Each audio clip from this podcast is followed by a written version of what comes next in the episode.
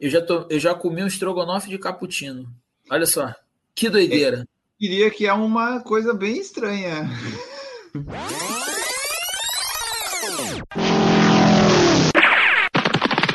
Escute agora o Por Falar em Correr.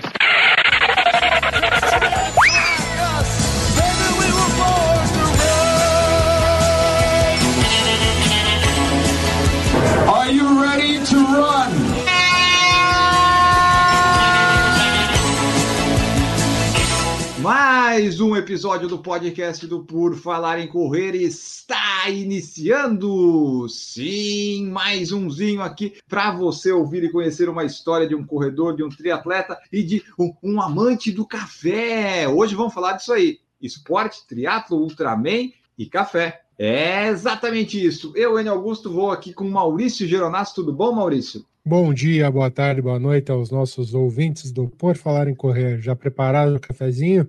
Então, se não prepararam, dá um pause aí, prepara, porque a conversa vai ser boa. Exatamente. Esporte e café com quem? Edson Mesonetti. Tudo bom, Edson? Seja bem-vindo. Tudo bem, Enio? Tudo bem, Maurício? É, obrigado pelo convite, estar aqui com vocês. É, é um clássico, né? A gente ia começar às 9h30, mas como todo corredor, se apertar o pace, dá para a gente começar um pouquinho antes, dá para a gente diminuir aí, então a gente começa 10 minutinhos antes, mas, pô, obrigado, obrigado vocês terem convidado. E tamo aí, vamos bater um papo aí, cafeinado, o papo tem muita história de triatlo aí, tem muito, muita coisa legal para a gente contar, enfim, vamos que vamos. Vamos lá então, aqui ó, Edson Mesonetti Descomplicando o Café, Science Key Grader, Specialty Coffee Association, Sensory Skill Professional Barista and Brewing Foundation. Olha só, depois eu vou perguntar para ele o que significa tudo isso aqui, mas vamos começar do começo, Edson. Como é que era a vida do Edinho lá na, na infância? Praticava esporte? Como é que foi assim? Tu sempre teve esse envolvimento com esportes? Cara, o, o Edinho, ele era um moleque inquieto, né? Sempre foi aquele moleque é, eu não sei se pode falar isso aqui, mas sempre foi um moleque merdeiro. Aquele moleque que ficava pode, de cachorro. Aquele moleque que estava sempre no meio do bolinho, né? Minha mãe costumava dizer isso. Minha falecida mãe falou: Porra, tu tá sempre no meio do bolinho, né? Porque se tivesse uma confusão, um negócio qualquer, eu tava ali no, no meio. Então, cara, sempre gostei de praticar, de praticar esporte. É, acho que é, levando isso mais para frente, a minha ligação com o triatlo, ela tem muito a ver da cidade que eu nasci, eu sou de Niterói, é uma cidade que tem. É, eu não diria que tu é do Rio de Janeiro, eu não percebi que tu é nascido lá no ano, não percebi. Então, pô, a cidade que tem Armando Barcelos, Fernanda Keller, Marcos Ornelas, enfim, grandes expoentes do triatlo, uma, uma cidade que é, favorece a prática, né? Porque você tem ali o mar, você tem muitos lugares para correr, você consegue é, é ter opções de pedal. Então, eu acho que depois, depois de alguma idade o triatlo me fisgou. Mas eu sempre pratiquei esporte, sempre gostei. É, era aquele moleque que ia para praia, só ficava na água, queria é, bodyboard, queria surf de peito, queria qualquer coisa que me deixasse em movimento. E aí, com é, no segundo grau, né, meu segundo grau foi feito numa, numa escola militar, estudei no colégio naval. E ali eu já praticava esporte de uma outra maneira, né? Pratiquei dois anos de esgrima, pratiquei um pouquinho de remo também. E também capoeira durante muitos e muitos anos. Treinei quase oito anos de capoeira, fui instrutor de capoeira. E depois de um tempo, cara, eu, eu, eu assim, eu conheci o triatlo, né? Então aí, o triatlo na verdade foi o esporte que eu mais pratiquei, se eu for contar ao longo de toda a minha vida, mas conheci depois de velho, que é Com qual é idade? Eu conheci o triatlo. Cara, foi, foi interessante, assim. Eu, eu pratiquei atletismo de pista também, no colégio, né? No colégio salesiano. Eu corria 1.500. Quando eu fui trabalhar numa empresa, numa empresa de auditoria, eu tinha, eu tinha um. Essa empresa ela patrocinava, patrocinava não, mas ela pagava as inscrições de quem quisesse participar de provas de rua né? Tinha um sócio dessa empresa que ele era muito entusiasta, né? A empresa, inclusive, tinha uma assessoria esportiva para quem quisesse tudo. E eu corria por mim, eu não participava dessa assessoria, até porque essa assessoria acontecia na Lagoa, Rodrigo de Freitas, eu morava em Niterói, era muito distante. Eu saí do trabalho para Lagoa e depois voltar para Niterói. É, nesse sentido aí, eu, é, eu acabei participando de uma corrida de rua, na verdade, uma meia maratona. Eu nunca tinha corrido uma meia maratona na vida. falei, ah, vou correr uma meia maratona. Depois de uma sandice, né, um amigo meu me chamou para correr uma prova de 10 milhas e eu não sabia quanto eram 10 milhas. E correndo 16, eu falei, ah, se eu corro 16, eu corro 21, né? Uma ignorância completa. Mas, enfim. E aí eu fui correr uma meia maratona. Não, não que eu tenha feito um bom tempo, mas para os padrões das pessoas que corriam ali naquela empresa, o meu tempo se destacou. Só que eu nunca tinha aparecido naquela, naquela assessoria esportiva. E aí, bom, aí o, o, o, dono lá da assessoria falou: pô, quem é esse cara? Correu aqui com o nome da empresa, mas a gente nunca viu esse cara e tal. Aí me procurou e falou: pô, faz um, dá uma chegada lá na lagoa para você fazer uma tomada de tempo de 3 quilômetros. Eu falei: ah, tá bom. Aí fui lá e aí eu acho que eu corri esses 3 quilômetros aí para 11 qualquer coisa. Nada muito expressivo, mas que falou, pô, cara, tu corre legal e tal, não sei o quê. Eu falei, pô, obrigado. Ele falou, pô, sabe pedalar? Eu falei, pô, mais ou menos, eu ia pro colégio de bicicleta, não sei andar de bicicleta, pedalar não. Aí, pô, sabe nadar? Eu falei, pô, já, já fiz natação quando era mais novo, sempre, né, pratiquei esporte dentro d'água, muito na praia e tal. Pô, você quer fazer um triatlo? Eu falei, nossa, você tá maluco. Pô, é coisa de maluco, eu não sou, não sou retardado mental, esses caras aí são muito fera, né? Eu tinha na cabeça que triatlo era o Iron Man. Então eu falava, pô, você tá louco, dá para mim não, pô, sou, sou trabalhador, amigo, não tem condições não. E aí, aí morreu. Isso era outubro, mais ou menos. Fui trabalhar no dia seguinte e o sócio da empresa me chama na sala. Eu falei, pô, pronto, fiz merda, vou ser demitido. Sei o que, que eu arrumei. Só que esse sócio, ele já tinha corrido Ironman, ele é um cara extremamente entusiasta assim do triatlo. E ele falou: "Pô, fica aqui do meu lado". Eu fiquei, ele falou: ele é gauchão, né? Ele falou assim: Guri, a gente tem a mesma altura. Tu tá convocado, tu vai para Santos, correu internacional, do, o, o Troféu Brasil. Eu falei, pô, Jaime, não tem condições. Não tem condições disso. Não, tu vai, eu vou te emprestar uma bicicleta, eu vou te. E assim. E nisso tu nem treinava nada, né? Não, aí como é que eu vou falar não pro dono, o dono do, do bagulho? Não tem como. Pô, meu amigo, não, tem, não tem como ir, não. No dia seguinte eu não sei nem se eu, se eu continuo no trabalho. Não dá nem pra dizer que ele tá louco, né?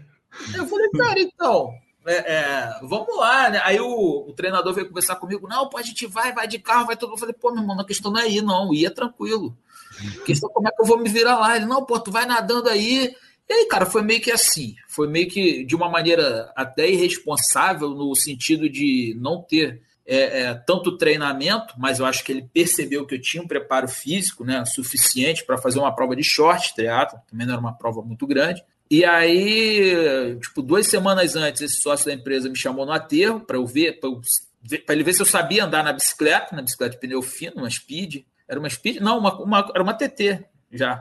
Olha, olha que loucura, né, cara? Eu, eu minha prova de contra-relógio e tal. E, cara, eu não sabia nem clipar a sapatilha na bicicleta, não fazia ideia. E aí ele foi, me explicou ali mais ou menos como é que era na hora. A gente pedalou ali uns 20 quilômetros no aterro. Aí ele falou assim: ó, se tu sair da água, tu completa a prova. Pedalar eu já vi que tu sabe, correr tu sabe. Daí eu falei, ah, então beleza. Daí eu chego em Santos, cara, assim, eu não tinha roupa de borracha, me emprestaram também. Eu não tinha bicicleta, me emprestaram. Eu não tinha um capacete, me emprestaram. Era tudo emprestado. Assim, a única parada que eu tomei. Que eu tive só tinha o teu corpo, né? O, é, não, eu comprei. Vamos dizer que eu tava muito ruim, eu comprei um macaquinho. Fui Aí, numa loja. Macaquinho, beleza. Aí fui, e aí eu fiz a prova e aquele negócio, falei, pô, me amarrei, gostei muito, muito, muito. Isso foi em dezembro de 2008. E aí, cara, em fevereiro de 2009 eu já estava indo para Santos, correr o Internacional de Santos, que era um olímpico, sozinho. Os caras não quiseram ir, eu falei, ah, então eu vou sozinho, não tem problema não. E é outra loucura, né, cara? Só que assim, aí aquilo foi, foi tomando um vulto maior, eu fui começando a, a ver outras, outras distâncias e sempre me interessei por distâncias mais longas, assim, foi o que eu mais gostei de fazer. E aí, nesse, nesse meio tempo aí, veio preparação para diversas provas de, de Ironman, né? É, Ironman meio Ironman, depois a gente migrou para Ultraman. É, também fiz prova de triatlon extremo na Patagônia e etc. Mas, cara, é alucinante. Só que eu nunca deixei de lado as competições de corrida. Eu sempre gostei muito de correr. Era, era sempre era uma vantagem para mim no triatlo e era uma coisa que eu gostava muito de fazer. Né? Eu me divertia correndo. É, era o que eu mais gostava. Então eu sempre dizia, falava assim, ah, depois que eu entregar essa bike aqui, aí, meu amigo, aí começa a prova, né? Assim, aí começa a prova. Eu nadava razoável, não pedalava bem, nunca fui um cara que pedalou muito bem, mas a minha corrida era, era razoavelmente forte, assim, né, para um atleta amador. E isso me deu uma certa vantagem em, em alguns momentos, né? Isso aí que você falou, atleta amador, você chegou em algum momento você é, chegar a, a, tentar ser profissional, alguma coisa perto disso, ou é um amador que era bem esforçado assim? Não, nunca tentei, nunca pensei em ser profissional, assim, sempre, sempre me coloquei como amador, até porque é, é, eu acho que que para você ser profissional você precisa ter uma dedicação exclusiva, assim, ou pelo menos se você tem um trabalho, você precisa trabalhar naquele meio, né? Eu não podia é, trabalhar no escritório de advocacia, ou de, depois eu passei um concurso, mas assim, eu não podia é, abrir mão do meu trabalho e de tantas coisas para tentar ser profissional, inclusive porque eu conheci o teatro aos 30 anos. Eu já era um cara provavelmente velho para começar, vamos dizer que tem ali até me adaptar e etc, 35, 36 e aí já não conseguia mais, né, nem chegar perto dos caras. Mas assim, sempre gostei da brincadeira, sempre gostei de competir, de fazer o meu melhor. Então assim, ah, vamos tentar pegar vaga para o um mundial, tentava.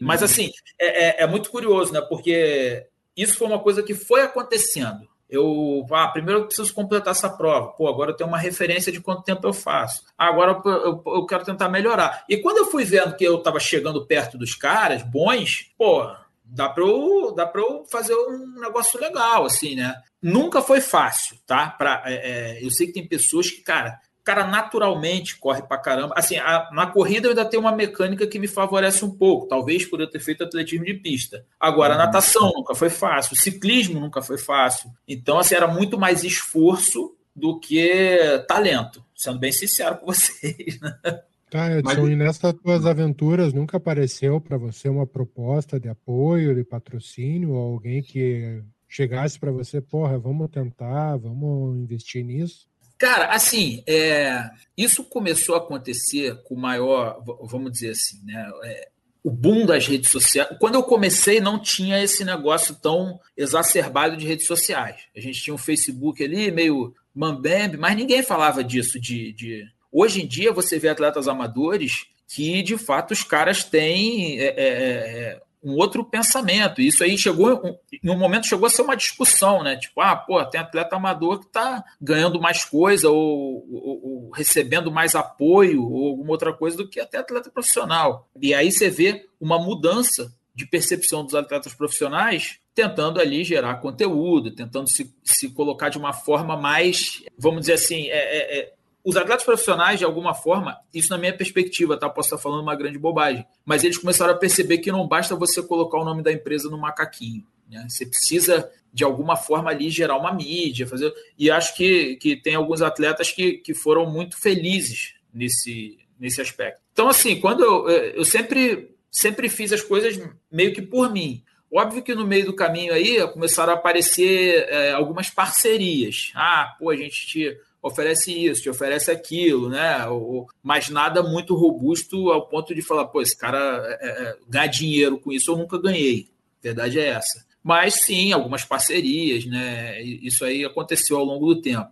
Para dizer assim, ah, o Edson ele era, na verdade, você gostava mais de corrida, mas era um triatleta, se fosse dizer assim, para dizer, ah, qual que é o seu esporte? É o triatlo ou era corrida? Ah, cara, eu vou te falar assim, eu pratiquei mais eu, eu não sei, sempre que eu estava treinando para o triatlo, eu estava treinando para a corrida, mas na maior parte desse tempo, se eu tiver. As minhas provas-alvo eram provas de triatlo. Então eu posso dizer que eu era mais triatleta do que corredor. Quando eu fui tentar treinar para uma prova-alvo específica de corrida, foi a primeira vez que eu senti o meu tendão de Aquiles. E aí eu não consegui desenvolver na prova. Assim, foi um problema que, que me incomodou bastante, né? Eu não sei se vocês já ouviram falar disso. Eu tive um problema chamado síndrome de Haglund, em que a, a se tiver, algum médico tiver aí, ele vai pode falar melhor, mas assim é, é uma calcificação na base do tendão. Então, isso, cara, eu saía para correr, às vezes eu corria 5 km e ficava três dias sem andar. Era basicamente isso. Assim. Doía, mas doía de uma forma que eu não conseguia pisar no chão. E aí eu preciso abrir o, o, o,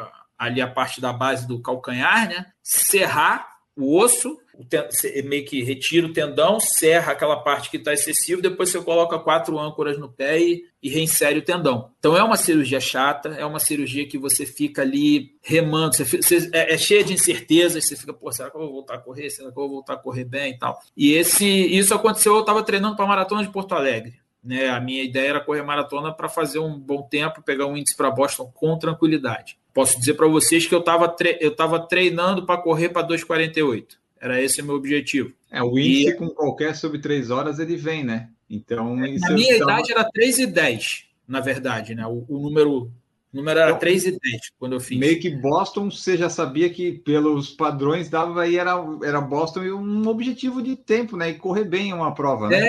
É, é eu, eu tinha corrido correr antes. bem? Porra, nunca, assim, eu tinha, nunca na minha vida que quer correr assim. Eu tinha, eu tinha feito uma prova antes, que era uma meia maratona do Rio, que era junto com a maratona. Eu não sei se vocês se lembram, quando a maratona Sim. era junto com a maratona, a meia uhum. era junto com a maratona. E nessa meia eu fiquei em 27 geral. Né? Então é, eu fiz 1,20 qualquer coisa. Então eu falei, pô, dá para correr a 2,40. Conversei com o treinador, falei, você acha que se a gente fizer um treinamento específico para maratona, eu consigo correr a 4 por 1? Eu tinha corrido a meia 3,50, talvez, 3,40 qualquer coisa. Ele falou, cara, é possível. E aí eu falei, bom, beleza. E aí comecei a treinar especificamente para isso. E eu me lembro exatamente do treino que doeu a primeira vez e que inchou bastante, né? Preocupou meu treinador. A gente tinha saído para correr uma hora 3,40. Era esse o treino. A gente estava lá em Floripa, os caras iam correr o Ironman, eu estava treinando para Porto Alegre. Já não já não estava correndo o Ironman esse ano. Uhum. E aí, quando deu 40 minutos, estourou. E aí foi isso, assim, aí eu fiquei lutando, eu fui, até fui para a maratona de Porto Alegre, o médico falou assim, porra, tu vai, eu falei assim, ele falou, porra, então quando passar na meia, entra na meia, aquelas uhum. coisas de médico, né? Eu falei, não, pode deixar que eu vou entrar, não treinei nada, vou correr a maratona, aí sei lá, fiz 3 e 8, 3 e 9, muito longe do que eu eu esperava. Mas aí você fez prova. meio debilitado, vamos dizer assim, né? Com dor, provavelmente. Quilômetro 30, mais ou menos, eu me lembro que eu andava um minuto, corria um minuto. Eu andava um minuto, corria um minuto. E aí, assim, eu fui uns 5 quilômetros mais, depois eu fui num trotezinho mais e tal, e etc. E acabou que deu isso, 3 e 9 ali, qualquer coisa. Eu passei a meia bem, eu acho que eu passei a meia com 26, eu acho, qualquer coisa bem assim. Não era o que eu queria, mas ainda estava dentro de uma razoabilidade, mas depois no 30 já o meu pé doía muito e eu fazia muito isso, né? andava, é, calculava ali mais ou menos, pô, vou perder um segundo na média andando tanto. Eu fazia e ia fazendo isso, né? Foi bem sofrido, viu? Qual que é a tua altura, Edson? E quanto você pesava na época? Eu tenho 1,74, eu pesava 63. Tá bom? Pesava 63. Tava bom. tava bom, tava fininho. Pô, bati o pé no chão e ia longe, cara.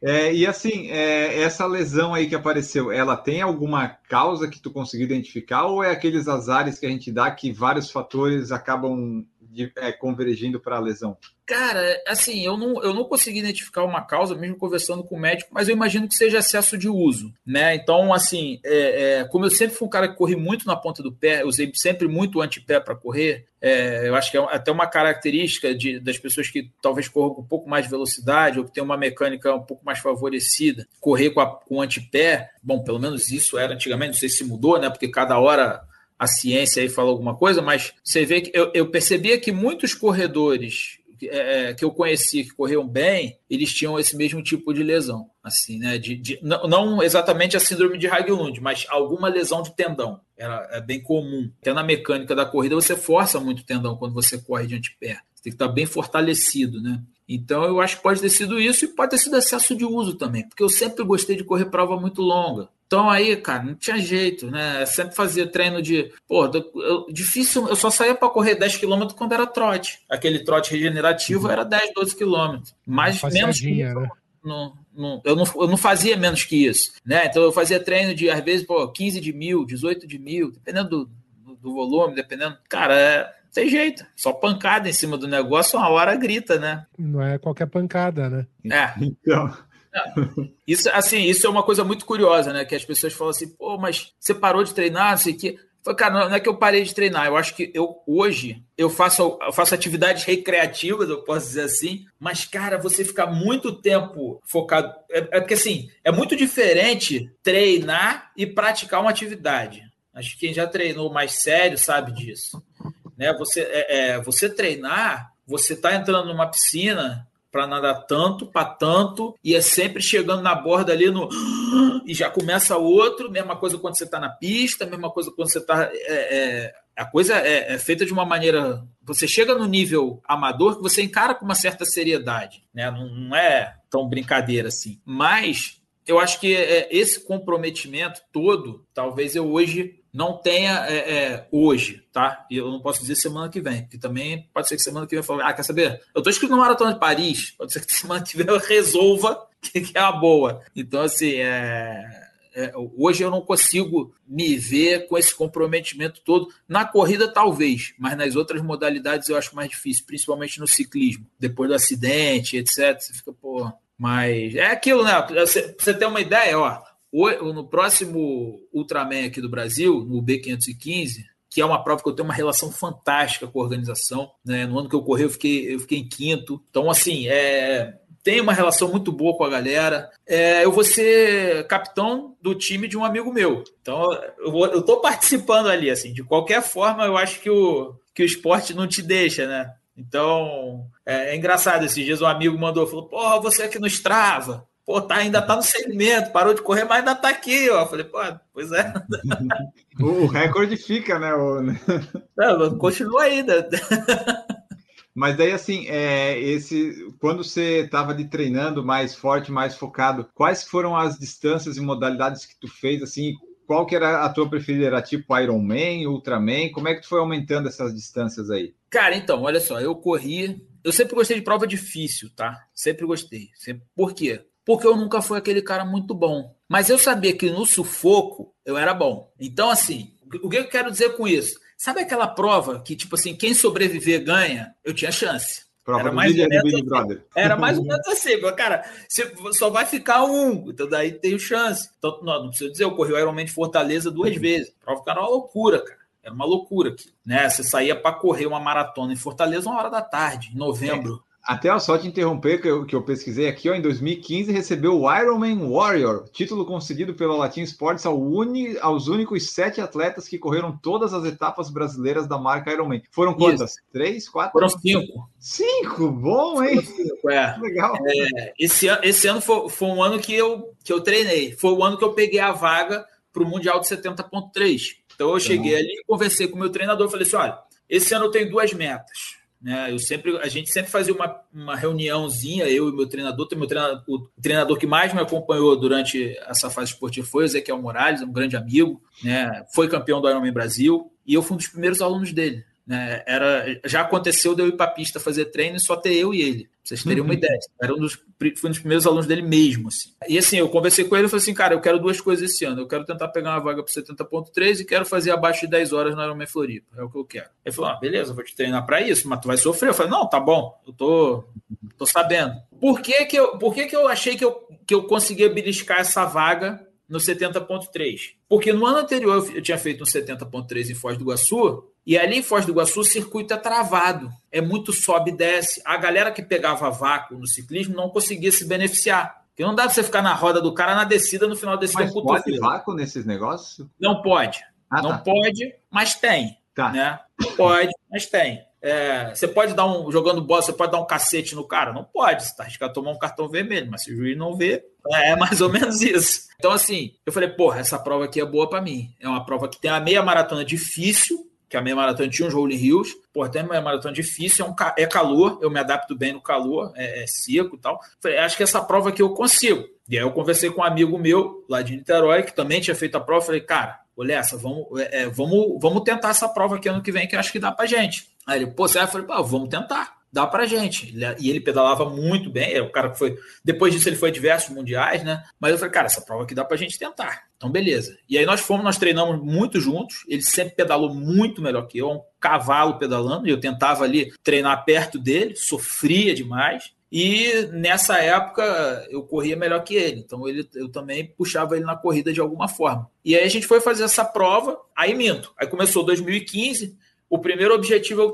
eu consegui. Eu fiz 9,53 no Ironman Floripa, com um pedal razoavelmente fraco. Eu corri a maratona ali para 3 horas e 20, eu acho, no Ironman. Foi uma maratona boa. Me, conseguiu, é, enfim, consegui fazer uma natação boa, um pedal razoável, uma maratona, uma maratona boa. Foi, pô, primeiro objetivo do ano, consegui. E eu já tinha feito o Ironman de Brasília para testar. Então, as duas primeiras provas do ano do Ironman eu já tinha feito. A próxima era 70.3 de Foz. Só que eu tinha me inscrito em Foz e no Rio, porque eu pensei o quê? Eu falei, bom, se não der certo em Foz, ainda tem outro tiro. Aí eu falei, beleza. E aí Foz foi uma loucura, né? Tanto eu quanto esse meu amigo, nós dois pegamos a vaga, eram seis vagas. A minha vaga foi a sexta e a vaga dele foi a quinta. E eu peguei a minha vaga passando um cara da minha categoria, faltando 400 metros para acabar a prova, você imagina? E você sabia disso? Não sabia, mas eu sabia que eu tinha que passar todo mundo. Entendi. Você ter ideia, eu entrego a bike em cento e pouco e termino a prova em quadragésimo qualquer coisa, geral. Né? Eu corri a minha maratona muito bem. Falei, cara, todo mundo. Eu, falei, eu olhei e falei assim: todo mundo que tiver na minha frente, para mim, é uma vaga que tá me tomando. E aí, meu amigo, eu mirava na nuca e ia. Passei, passei, passei, passei. Ia passando até que eu vi um cara, faltava, sei lá, um quilômetro para chegar. Eu falei, meu irmão, esse aí vai ser o último que eu vou passar. E aí, faltando 400 metros, assim, já tinha torcida, já tinha, já tinha tudo. Eu dei um sprint, ele veio, e aí eu dei, assim, ofereci tudo que eu podia oferecer para a prova, né? Tanto que eu chego já indo para a cadeira de rodas, os caras me dão quase três bolsas de soro, e falei, bom, o que eu tinha para entregar tá aí. E aí acabou que deu certo. Eu fui pro Mundial de 70.3 na Austrália. E eu já estava inscrito no meio Ironman do Rio. Eu falei assim: ah, quer saber? Eu vou me inscrever em Fortaleza, eu vou fazer todas as provas do Ironman esse ano. Aí fiz. E aí os ah, caras inventaram. Não foi, não, foi, todas as o Ironman a distância full. Era tanto fazia se era meio. Não, é, é, foram três provas de meio e duas provas full. Tá. E a prova de Fortaleza era, cara.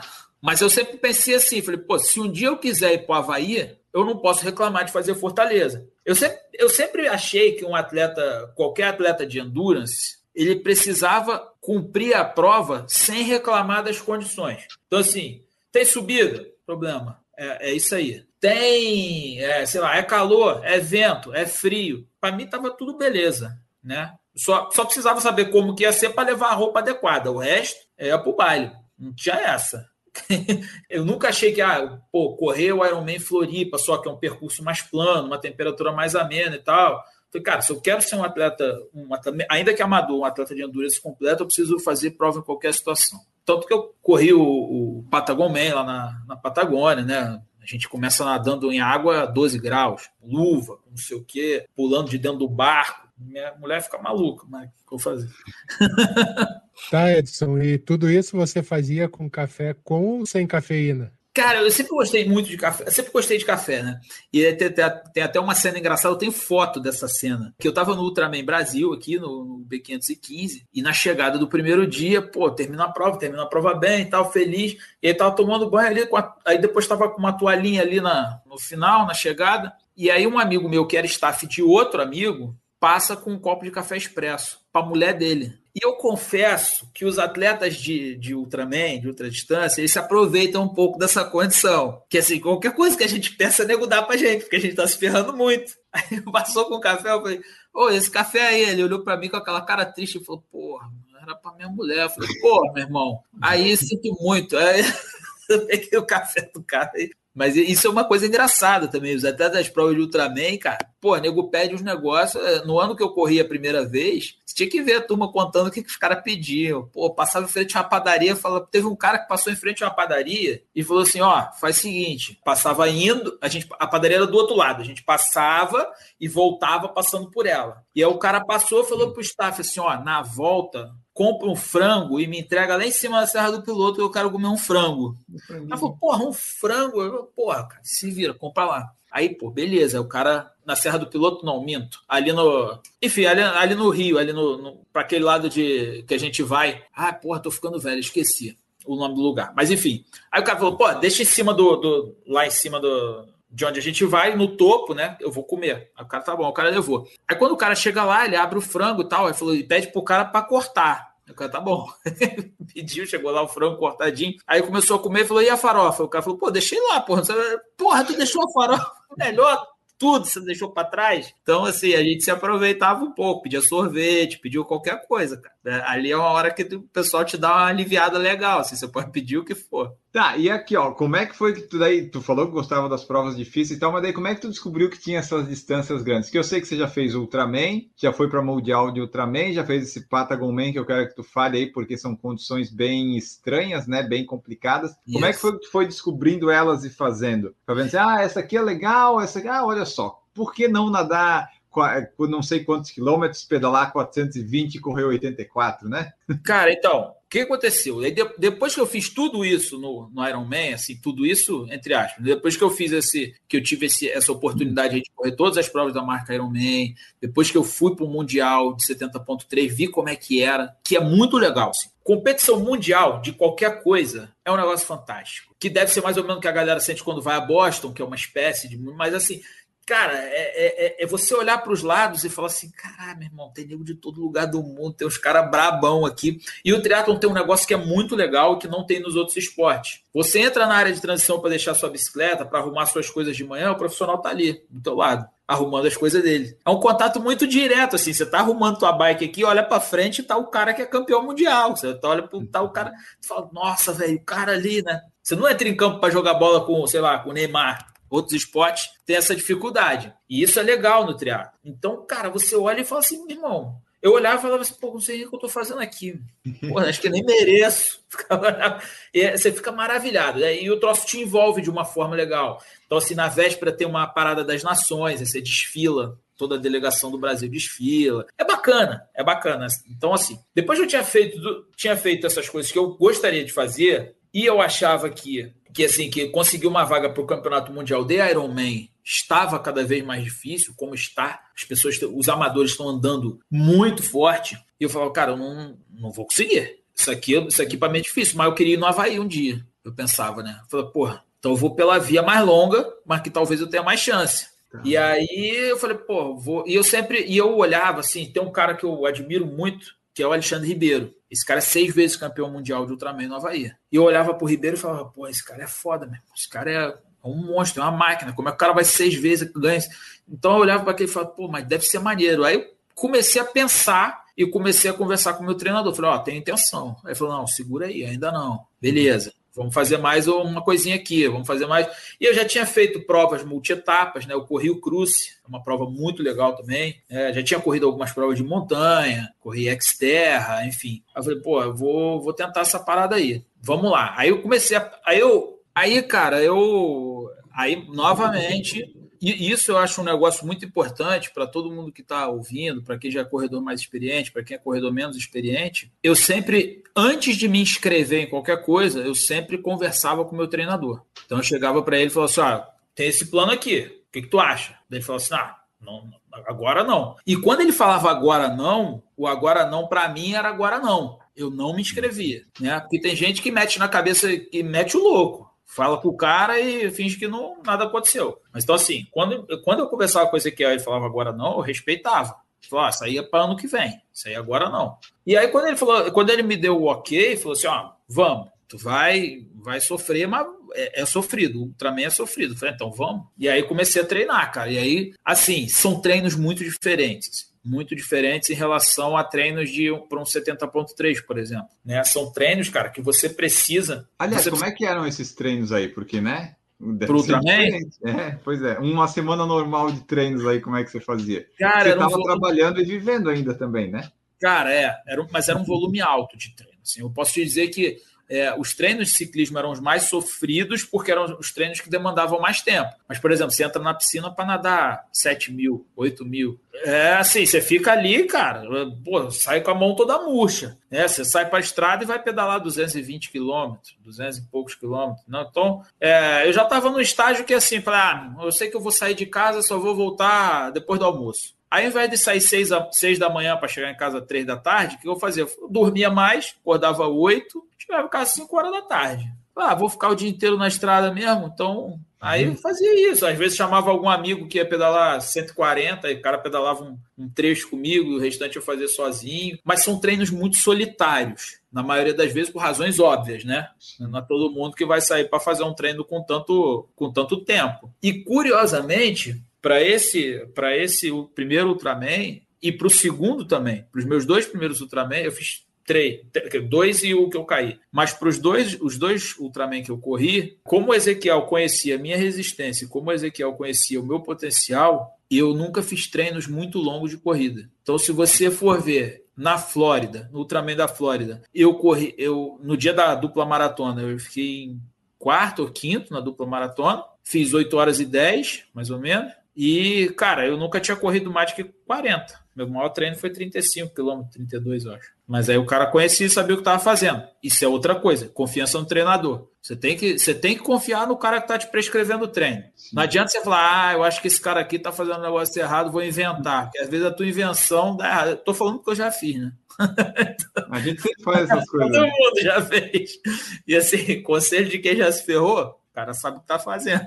Mas aí foi basicamente isso, cara. E aí eu, eu fiz essa primeira prova aqui no Brasil. É uma prova em que a organização ela te gera um ambiente. Todas as provas do Ultraman, tá? É, isso foi uma outra, uma outra é, é um outro motivo pelo, pelo qual eu mudei para as provas de Ultraman. As, pro, as provas de ultradistância, você tem ali 30 atletas, entre 30 e 40 atletas. Você tem os staffs que são seus anjos, e você vê muitas coisas nessa, nesse tipo de prova que você não vê nas outras. Então, assim, pô, o pneu do cara furou. Se a staff. Se o meu staff passou, o pneu do cara furou, o meu staff para e fala, irmão, pega outra roda reserva aqui, vai com ela, depois o teu staff troca e a gente desfaz aqui o negócio. Acontece, tá? Não é. você ter uma ideia, quando eu caí no Havaí, quem me socorreu foi um carro de colombianos, estava vindo atrás. Então, assim, os caras param. O, o, o colombiano estava vindo atrás, o atleta colombiano, ele parou, chamou o carro dele, mandou o carro dele parar, falou assim: ó, eu vou tocando sozinho, bota esse cara dentro do carro, leva até o carro dele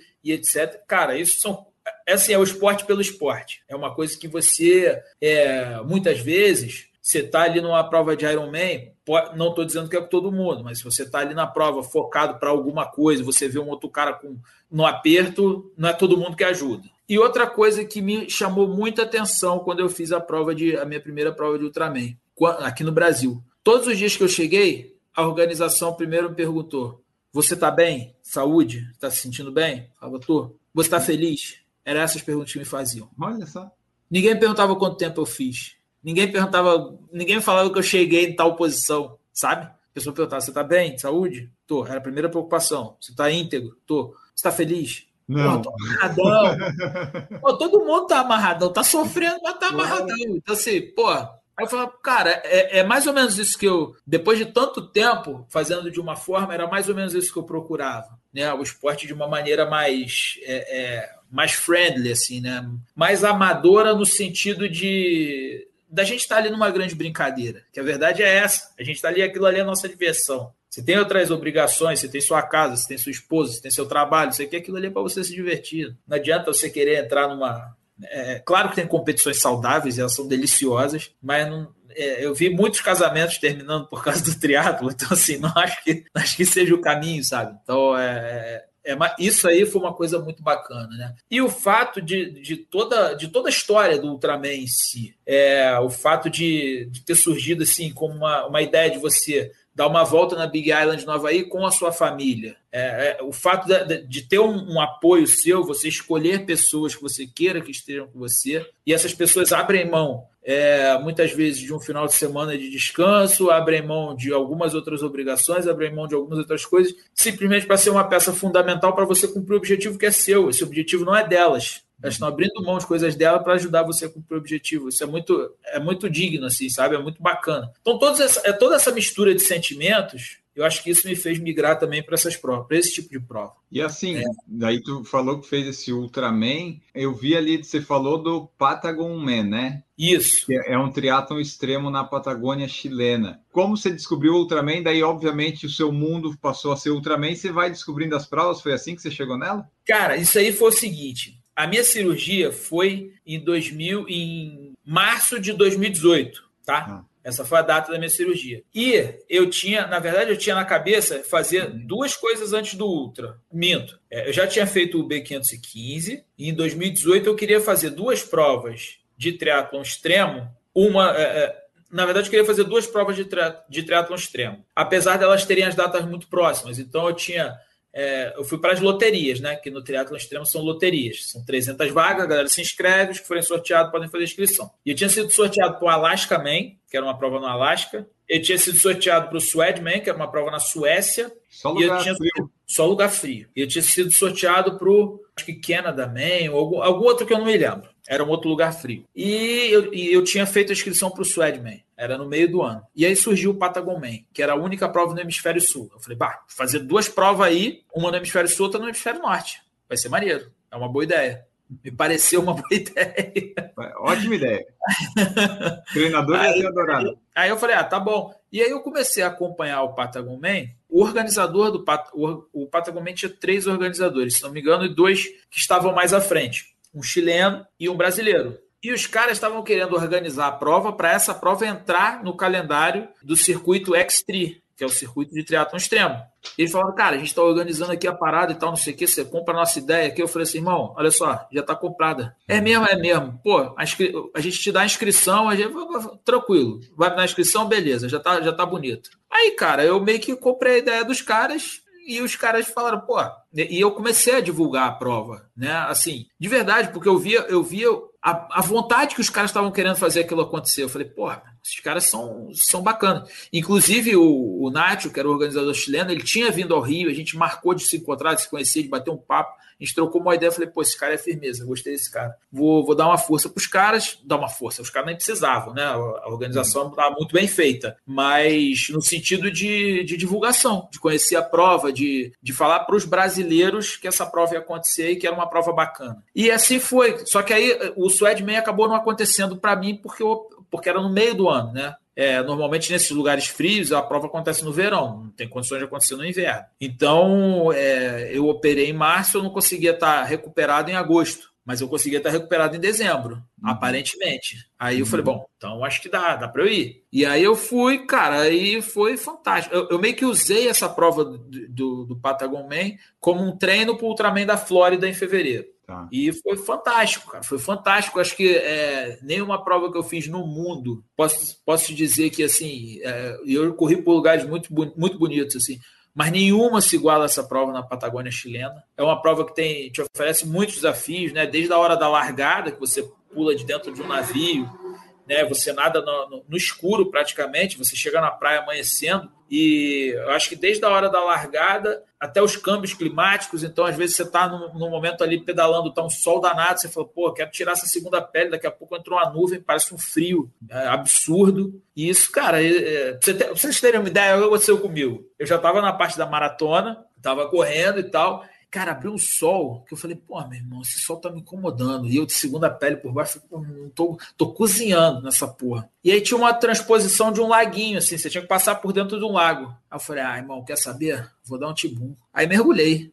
Ah, já vou molhar o pé mesmo, molha tudo, pelo menos me ameniza esse calor. Cara, hum. parece sacanagem. 400 metros depois entrou uma nuvem. Eu comecei a sentir um frio. Eu falei, meu, a merda que eu fiz. Hoje em dia, se eu for mergulhar em algum lugar, eu olho para cima para ver se tem nuvem antes. Porque. Melhor. Cara, um frio absurdo. E, e o mais bacana dessa prova é que você chegava numa cidadezinha, um vilarejo de 800 habitantes. Era a primeira edição da prova. Você imagina como que estava esse vilarejo, galera indo para fora das casas, nego te oferecendo fruta, queria tirar foto, queria te oferecer qualquer coisa. Era um negócio, era um negócio alucinante, assim, era emocionante o lugar. Né? Então, assim, aí surgiu dessa forma, desse contato com os organizadores da prova, que hoje é, são grandes amigos, né? Tanto o Samir quanto o Nath são grandes amigos. Inclusive, já gravei um podcast junto com eles, que eles têm um, um, podcast também chamado After the Bell, porque a gente chega lá, a gente toca um sino, quem chega. E aí eles também foi, foi um, um dos primeiros assim que a gente gravou e foi muito legal também.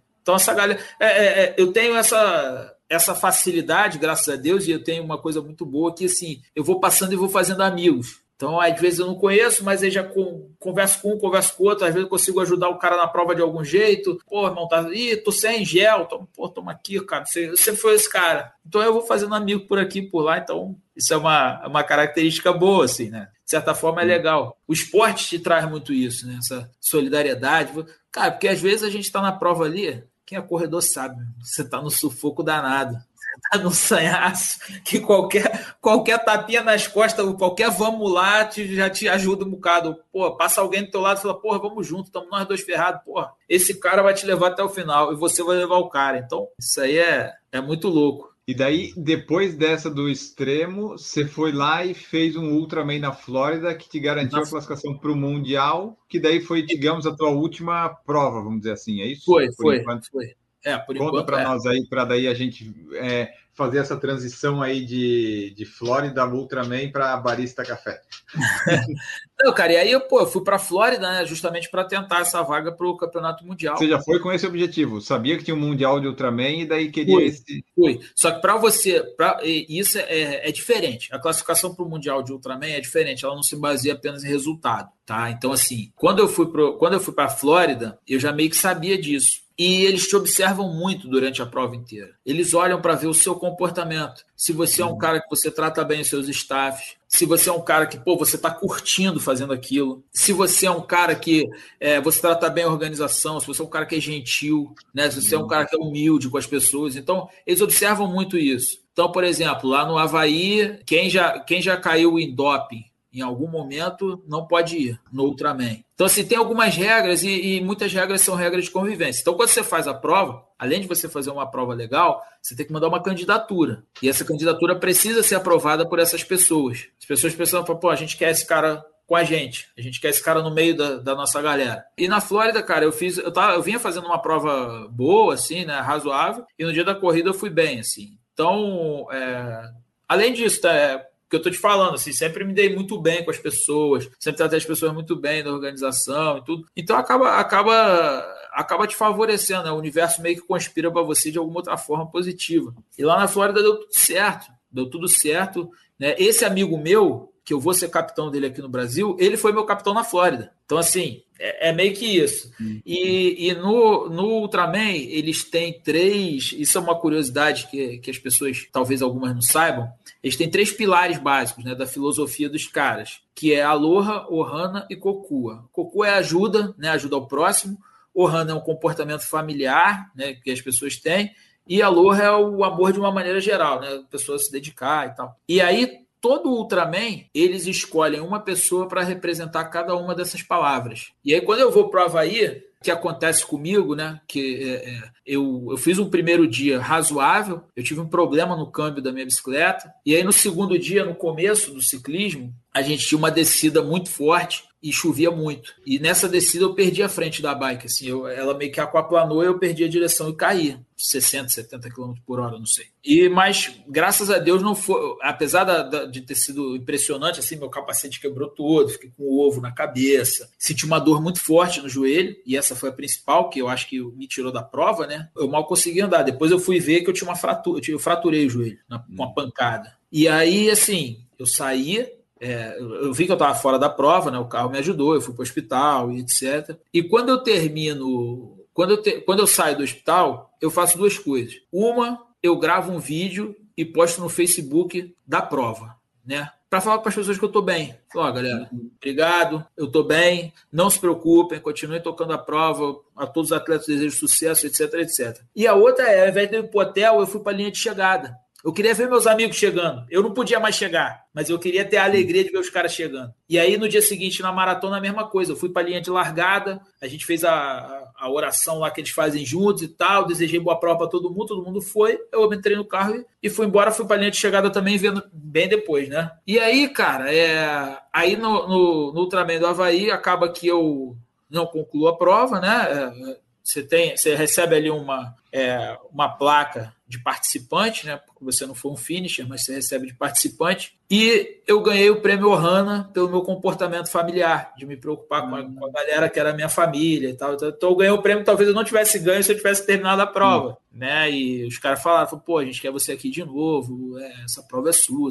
Então, assim, tem muito essa parada, sabe? Né? De, é. de você estar tá ali com as pessoas e você querer. Eu te falo, cara, acho que assim, se eu é, voltando a treinar é uma prova que eu gostaria de voltar voltar não só pelo lugar. Foi a única que você não completou? No Havaí. Não, foi a única prova dessas todas que você não completou? Foi. Ah, foi. então tem que voltar mesmo.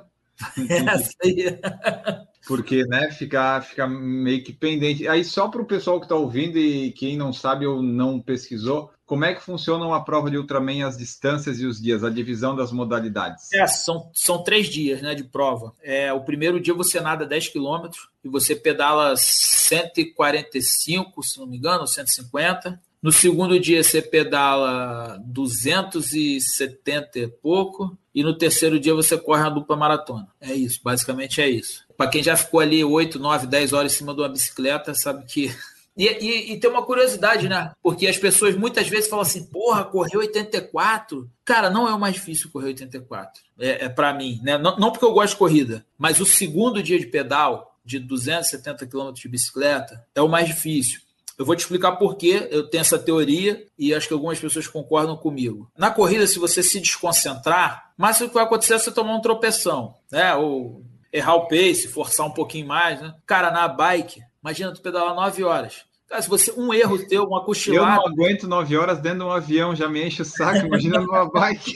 Cara, mas assim, é rodovia aberta. Você cochilou, cara, você pode ser atropelado, você pode cair, você pode, pode acontecer qualquer coisa. E normalmente o que acontece é, é feio. Então, assim, é, é, é para mim o ciclismo é sempre o mais difícil pela quantidade de tempo e de concentração que te demanda, porque uma falha de concentração pode te levar a um, um resultado é, catastrófico. Né, dependendo da situação. Então, apesar de muita gente achar que o terceiro dia. E tem um negócio também, né? Quando você sai para correr, você fala assim, meu irmão, correu aqui acabou. Não tem mais Pois é. nada. No segundo dia você fala, porra, tá doendo tudo e amanhã tá 84. O que, que você tava balançando os braços aí, Maurício? Era para falar alguma coisa ou você tava indignado com a. Não, porra, cansei só dele falar dessas distâncias aí, porque, pelo amor de Deus, porra, corri 15 quilômetros no sábado, tô com dor até agora. Imagina o cara correr tudo isso e pedalar junto. Ô Maurício, eu vou te dizer uma coisa, cara. O, o, o mais difícil não foi, não foi fazer isso tudo. O mais difícil na Flórida é que domingo terminou a prova, segunda era premiação, e terça-feira, irmão, tua mulher não quer saber, não. É universal, couro comendo, montanha russa, entendeu? É que eu ia te perguntar, pô, ainda.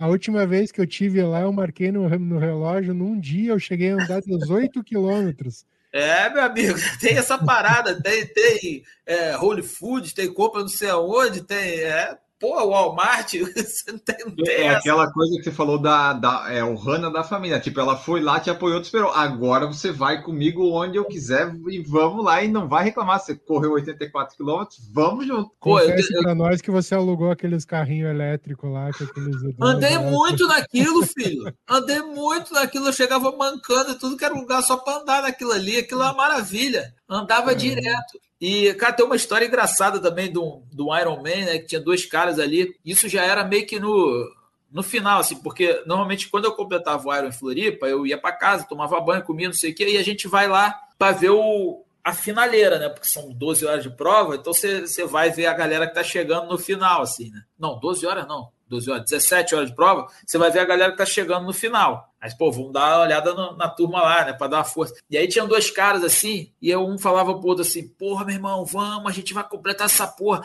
Aí o cara respondeu assim, meu irmão, não sei nem se eu quero completar. Aí o cara, que isso, irmão? A gente tá chegando aqui, não sei o que. Aí falei, cara, tudo que eu prometi pra minha mulher era depois do Iron Man.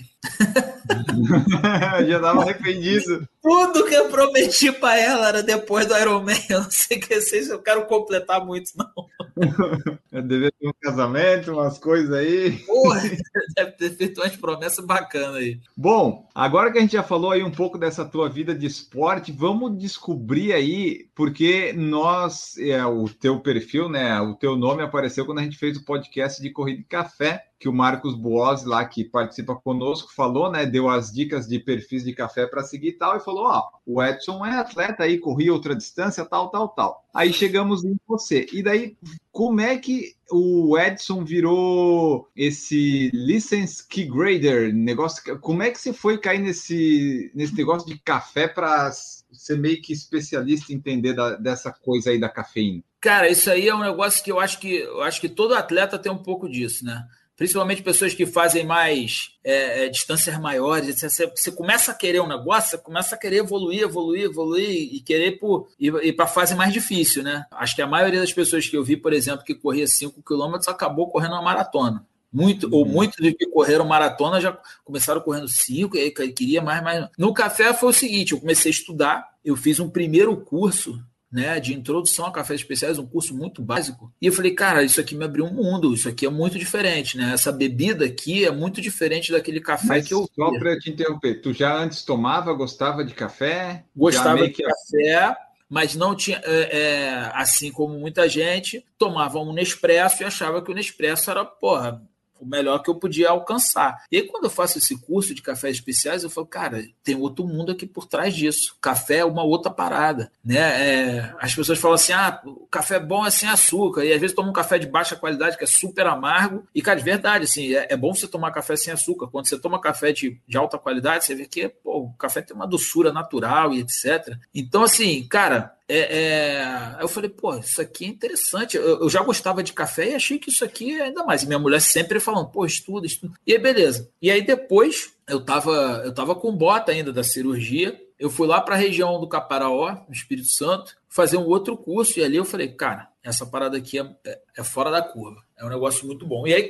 no primeiro curso, eu tinha aprendido um pouco sobre a cadeia do café, desde o plantio até a xícara. Então eu vi que existiam diversas pessoas ali é, trabalhando. Então, por exemplo, você tinha o cara que era o mestre de torra, que trabalhava com a torra do café, trabalhava, tinha pessoa que trabalhava com pós-colheita, tinha uma pessoa. E eu sempre gostei da parte de análise sensorial de cafés. De provar e ver o que tinha de qualidade. Não. E aí é, foi interessante porque assim, eu faço esse curso no Caparaó tipo em maio, e, os caras me falaram assim, pô, tem um negócio aqui, fulano é kill grader, fulano é kill grader, não sei, que negócio é esse? E aí eu fui ver que era o graduador de qualidade de café. Era um cara que pode atestar e dar laudos da pontuação, é um certificado internacional. É, e era bem difícil de passar, assim, eram 20 provas, cada prova com sua característica, muitas provas práticas e tal. Era uma prova até. As provas ah, até. Tem que ser prática, né? Para tu testar lá, fazer. Sim, cara, tem, mas, tem, mas tem prova que assim, que é um absurdo de difícil. Sendo muito sincero, não estou querendo valorizar meu futebol, não, mas tem as provas que eram bem difíceis. Então, assim, eu falei, ah, Aí eu saí lá do Caparaó, comecei a estudar, ver o que que era. E aí eu falei com a turma lá, falei assim, olha só, vou fazer a prova de kill em agosto. Isso era em maio. Aí os caras, não, pô, calma aí, cara, prova 2018? mais café, tá maluco. 2018. Fica, pô, você tá maluco, prova mais, não sei o quê, cara, você ainda tá muito novo, não sei. Eu falei, não, vou fazer, vou fazer o que eu quero fazer, eu quero ver como é que é, eu vou fazer. Aí os caras, porra, aí tu vai jogar dinheiro fora, faz essa porra, não. Aí, beleza, cheguei lá na prova, cheguei lá no curso, né? Porque são, são, três dias de curso e três dias só de prova. Cheguei lá no curso, a turma se apresentando, os caras, pô, eu sou dono de fazenda, trabalho com café há 20 anos, não sei o quê. Eu falei, hum. Eu, ah, fui, porra, fui barista na Austrália, fui trabalhei numa cafeteria não sei onde, não sei onde. Eu falei, irmão. Aí eu, eu, eu, corri outra, outra maratona. Ah, então, eu, eu gosto de café aí, fiz um curso outro dia, basicamente o que eu tinha para falar, né? Tinha... E, cara, foi engraçado, porque existe um, um, negócio que eles chamam de retake, que assim, é uma segunda tentativa. Se você não passar, você faz uma segunda tentativa. Algumas segundas tentativas podem ser feitas naquele mesmo final de semana, e em outros casos, não. Você tem que voltar lá depois para fazer de novo. E falaram para mim, falaram assim, ó, retake é normal, todo mundo faz, fica tranquilo, vai fazer dois, três ali e tal. Aí eu falei, pô, se eu vou fazer, últimas provas são no sábado, eu vou fazer esse retake, vou comprar minha prova, minha passagem de volta. Isso foi em Varginha, né? Falei, pô, vou comprar minha passagem de volta para sábado, seis horas da tarde, né? Que eu vou ficar, eu que não tenho essa experiência, eu vou ficar aí a tarde inteira fazendo essa parada de novo. E aí, cara, foi muito engraçado, porque o meu instrutor era, era gringo, né? Falava português, mas era gringo. E aí, depois de todo, de todo o curso, ele fala assim: o pessoal da sala chega, pessoal chega, ele fala assim: Fulano de tal, aí chama fora da sala e fala assim: ó, você vai ter que fazer tal, tal, tal, tal retake. Beltrano, tal, tal, e é por ordem alfabética, né? E aí, quando chegou a minha vez, ele me chamou lá fora da sala, ele olhou assim para mim, eu falei: pronto, lá vem tô lascado, vou fazer tudo de retake. Aí ele falou assim: ó, se eu fosse apostar em alguém nessa turma, não seria em você. Mas tu não precisa fazer retake nenhum, tu passou em tudo. Aí eu falei, caraca, acredito.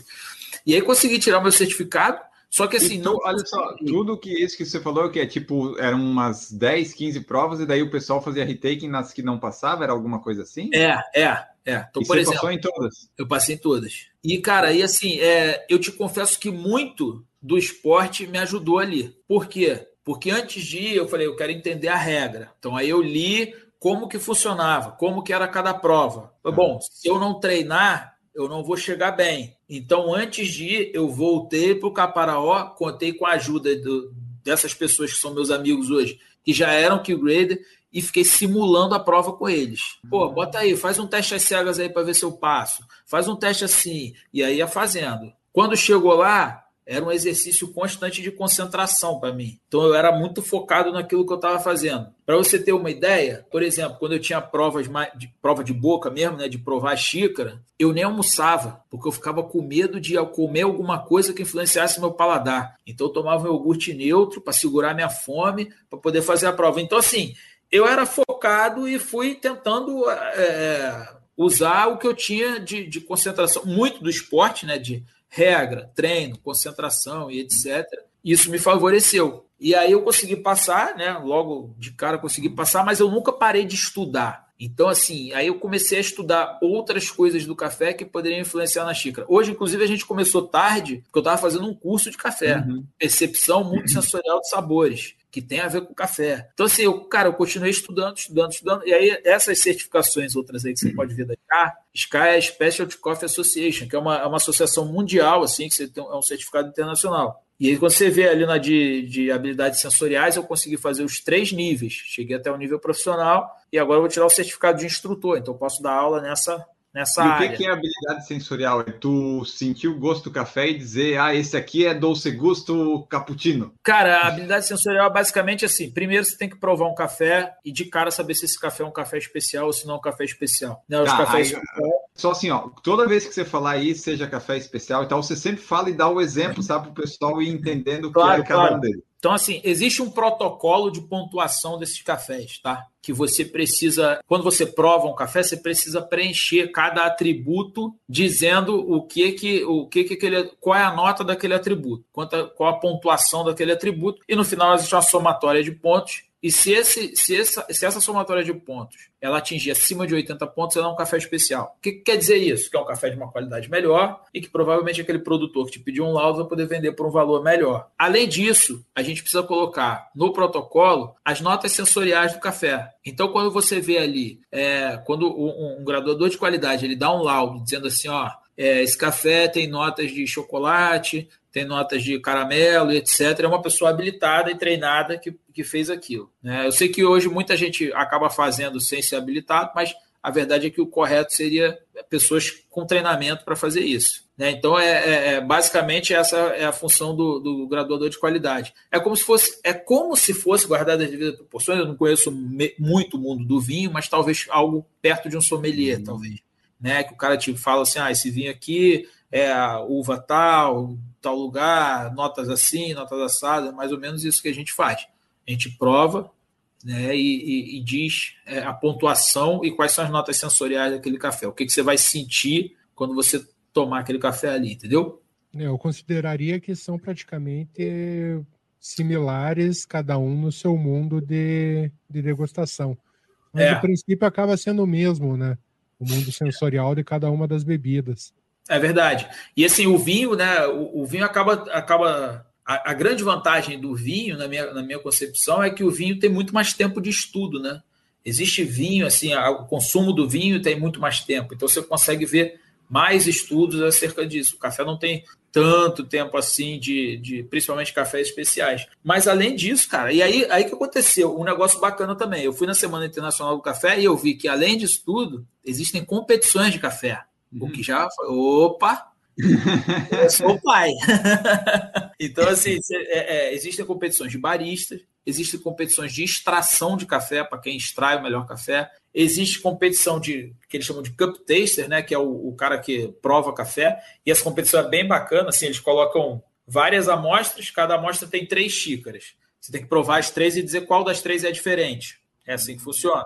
Quem acertar mais em menor tempo ganha aquela competição, entendeu? Você então, foi não... em qual? Óbvio que você foi participar de alguma, né? Não, eu, estou pensando já para o ah. futuro próximo. Primeiro, primeiro eu falei, eu, primeiro eu vou estudar, tentar me capacitar, tentar ficar bom no negócio. Para poder não, não, chegar também pereba, né? Chegar muito ruim também é. Pô. E não, e não tem uma competição de quem bebe café mais rápido? Ah, isso aí acho que não tem. Não. Deve ter, cara, porque tem tanta competição tem, no mundo que, pô, deve ter os caras que comem mais cachorro quente, os caras deve ter também. Tem na Netflix, tem um, uma série lá que não sei se ainda tá lá do, dos esportes mais absurdos. Tem a de, a, o queijo que desce na colina, tem o pessoal que come as pimentas mais apimentadas. Então deve Pô, ter do café com certeza. Café. Olha só, o que, que é esse que Arábica Coffee Grader? O que, que é esse Arábica? Arábica é um grão de café? Um café? Ah, é porque assim, a gente tem é, basicamente dois tipos. Existem vários outros, existem alguns outros tipos, né? Tipo libéricas, são cafés que pouco se fala. Mas basicamente a produção no mundo é arábica e robusta, né? São grãos de café diferentes. Então, assim, a estrutura genética, inclusive, é diferente. Então, se você for pegar, o, é, é, por exemplo, eles crescem em altitudes diferentes, em climas diferentes, eles têm quantidade de cafeína diferente o, o grão robusto ele é um grão que tem mais quantidade de cafeína mas que em compensação ele não é um grão tão doce quanto, quanto arábica. E dentro dessa árvore do arábica existem vários, muitas variedades de café. Então, quando você, você tem ali o, o, cara que é graduador de qualidade de cafés arábica, então assim, eu sou especializado em café arábica. Se você me der um café robusta para provar, vou saber provar? Vou, mas talvez eu não tenha tanta. Tipo, acurácia. Existe acurácia em português? Não sei se ah. existe. Ah. Mas assim. É, tá, é, entendi. Né? Eu, não vou, eu não vou ser especialista naquilo, vamos dizer assim. Essa é a diferença. O Marcos perguntou aqui: existe que grader de robusta? Chama R grader. Por quê? R e Q. Provavelmente, provavelmente deve ser o R por causa de robusta, né? E o que de Carabic, lógico. Não, né? o, o, que, o que é de. Eu acho que o que é de quality. ah, mas tá. é, por isso que a gente bota aqui o Arabica Grader, mas o R eu acho que é de robusta. Mas, mas é para diferenciar, porque Mano. também seria. Né, seria um kill também, mas R Grader o pessoal chama. Existe sim. E aqui, ó, você, no seu perfil do Instagram, você fala assim: ah, descomplicando o café. Como é que descomplica o café? É estudando ou é melhor não estudar e ser ignorante? Assim, que daí tá descomplicado, né? Não tem, né? Fica... Não, cara, porque assim, existem, existe, hoje, o que que acontece? O café é um alimento, né? Acho que isso aí é óbvio para todo mundo. E eu vejo muita gente consumindo café de baixa qualidade, é, muitas vezes porque. É, é veja bem, não, não, não é uma crítica, mas é por ignorância no sentido de não conhecer a informação. E aí acho que a ideia de descomplicar é isso. Então, por exemplo, é, por que, que, é melhor você, você beber um café de uma boa qualidade de um café de baixa qualidade? Né? Você pega um café que não tem uma colheita seletiva, que não, tem, não passa por, por um processo mais cuidadoso, é a mesma coisa que você pegar, sei lá, um iogurte de melhor qualidade, um de qualidade ruim, ou não vai, não vai ter a mesma, você não vai ter a mesma experiência que você tem. E assim, muitas vezes envolvem questões de saúde, no sentido de ah, às vezes a pessoa fala assim, eu gosto de café forte, aquele pretão, né? Mas ali às vezes tem uma torra muito escura, você está consumindo um alimento que foi carbonizado, né? Então, se você pegar um pão e deixar na torradeira e te entregar ele uhum. todo preto, você vai comer? Talvez não, porque você sabe muito bem o que é pão. Mas na cultura do café, aquele, aquele talvez aquele café tenha sido carbonizado justamente para que os defeitos fiquem homogeneizados e você claro. não sabe disso, né? Então, por que que, por que, que ah, é, não é tão caro ter um moedor de café em casa e, e você comprar grão ao invés de comprar pó é muito melhor. Então, isso é uma, é uma outra questão de descomplicar. Ah, mas dá muito trabalho. Cara, nem dá tanto trabalho. Só que se você for pensar em um grãozinho de café torrado, ele tem uma curva sensorial que, assim, depois que você moeu, ele perde muito das características dele. Rápido. E quando você está em grão, ele meio que está conservado ali, encapsulado. E aí você moeu, você consegue perceber mais. Né? Por quê? Porque você tem um grão de café aqui, você tem uma área de contato de oxigênio, oxidação é uma das, um dos elementos que, que faz você perder as características sensoriais. E aí você concorda comigo, se eu tenho esse grão aqui, eu quebro ele na metade, essa área começa, essa área eu dobro, o ar uhum. também está entrando aqui. Então, se eu moer ele bem, bem pequenininho, então eu já perdi bastante né, para oxidação. Além de, dependendo do método que eu estou usando, uma moagem fina não me serve. É melhor uma moagem grossa. Então, assim, são várias questões que eu tento meio que desmistificar para as pessoas, para elas poderem ter uma experiência de maior qualidade. Então, é, é, o Descomplicando é meio que isso, sabe? Muita coisa, tem, muita, tem coisas que são simples e que se você der a informação para a pessoa, a pessoa vai falar, caramba, uhum. então vou mudar, meu, vou mudar meu costume, mas ela simplesmente não tem a informação. Então, é, é basicamente isso, né? E eu fico muito é. feliz, cara, quando eu vejo que assim, a pessoa fala, nossa, cara, eu vi aqui, porra, é, fiz o que você falou e mudou pra caramba, tá completamente diferente, já não consigo mais tomar aquele meu café do trabalho. Acontece muito. Pô, mas o trabalho é, né? Imagina a mudança que não dá. Não, cara. Pô, aquele café do trabalho já não consigo mais beber. Agora eu, eu pô, só consigo levar o eu levo o meu pó, eu levo o meu. Acontece, cara. Porque a pessoa começa. Você começa a consumir um negócio de qualidade, porra, é muito diferente. Uhum. E o café é uma bebida que, assim, ela é, mesmo na alta qualidade, ela é acessível. Se você for pensar e fizer uma relação de quanto custa cada xícara e quanto custa, você vai falar, cara, não é tão caro, dá para ter, sabe? Tá, Edson, e eu tenho um amigo meu que deixou uma pergunta aqui para você. Uhum. É, qual caminho que ele deveria seguir? Ele toma de manhã em torno de um litro de café, daquele de mercado. Tá? Ele lota metade da, do, da, da cafeteira para coar o café. Então é bem forte, usa bastante pó. Só que aquele pó de mercado. qual pó que ele poderia usar ou qual grão que ele poderia usar para diminuir a quantidade e tomar um café de melhor qualidade. Sempre um o amigo, né, Maurício? Sempre o Oi? amigo, né? né? É, Nem é você, né? o, o Marcos escreveu ali, ó, o Edson acabou com o meu consumo de café nas cafeterias de rede e shopping. Cara, é porque é, é que assim, isso é um outro é, é uma outra questão, né? Quando você passa a tomar um café de melhor qualidade, no começo tem um certo preconceito. As pessoas falam, porra, é chafé, esse café aí, porra, não tá escuro, eu gosto do café forte, gosto do café intenso. Só, cara, a gente tem muita dificuldade em, em descrever sensorialmente o que, que a gente está comendo, o que, que a gente está bebendo. Né? Nunca foi uma preocupação nossa.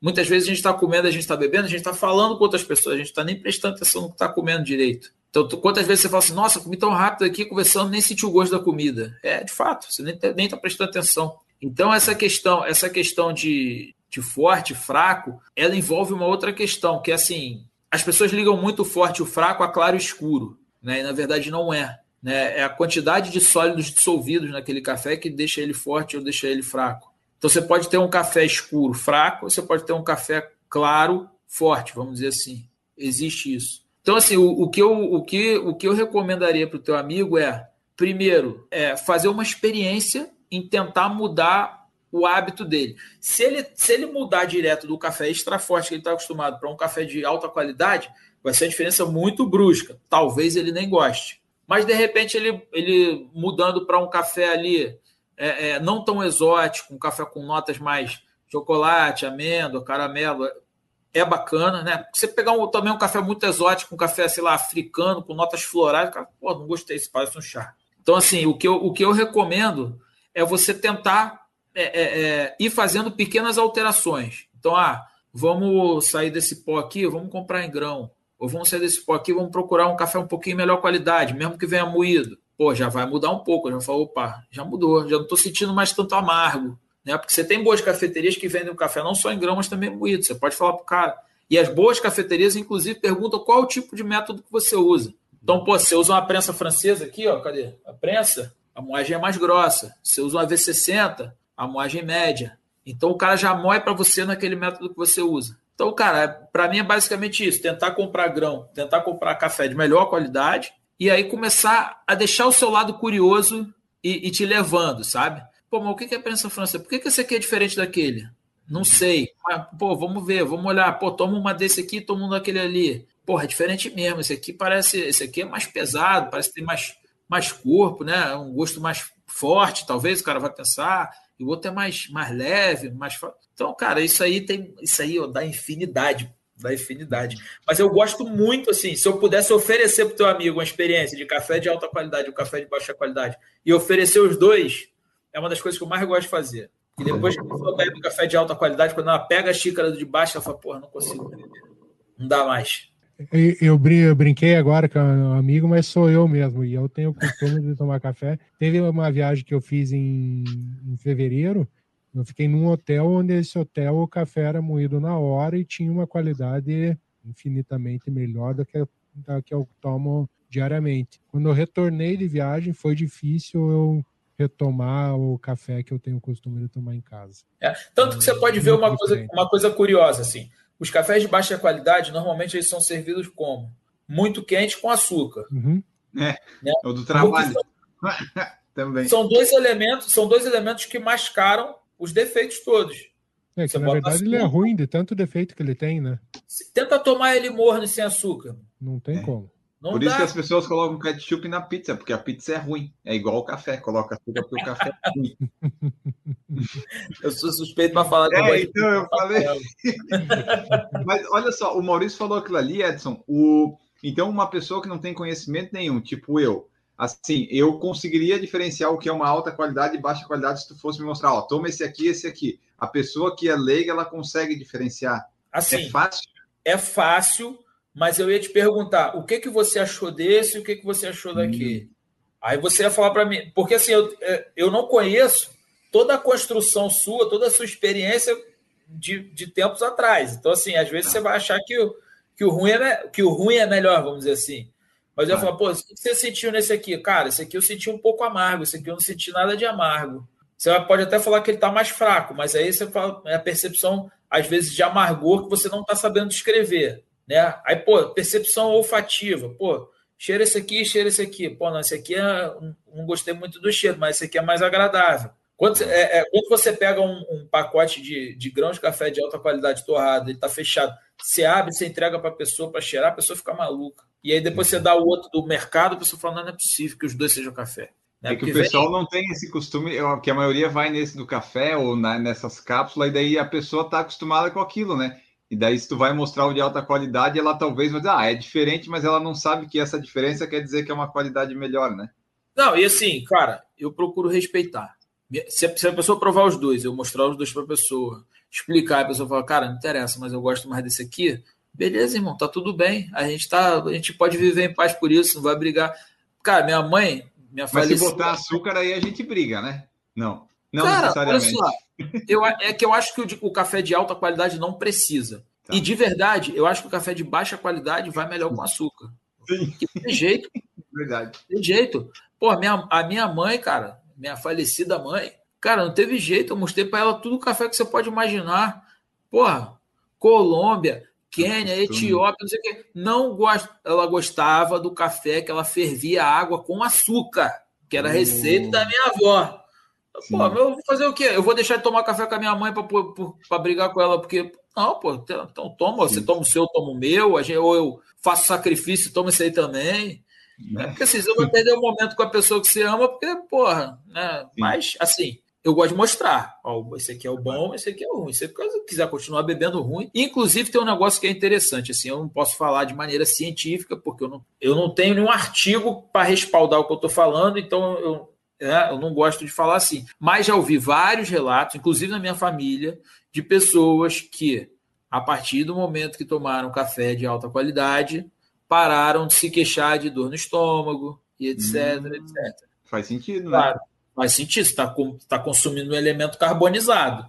Né? Então, assim, pode acontecer. Já ouvi vários relatos, inclusive da minha família. Tenho base científica para falar? Agora não. Se eu pesquisar, de repente posso até encontrar, mas não tenho para te dizer. Ah, mas eu já vi. Mas eu, particularmente, Edson, olhando assim pro, pro Enio, acho que você podia indicar, acho que ele tem muito cara de café de jacu. ele é o café de jacu, né? Cara, o café do jacu, assim, sendo muito sincero, eu já provei. Muita gente vende história, né? E eu não tô. Isso não é uma crítica ao café do jacu. Eu já provei. É, jacu é um café gourmet? Jacu é um café que passa por um processo que o passarinho vai lá e come o fruto do café, e aí dizem que as enzimas digestivas do passarinho fazem hum. alguma coisa qualquer. As pessoas pegam o café e aquele café lavado, torrado e etc. E paga 100 reais 100 gramas, meu Deus. E paga mais caro por conta de toda essa história.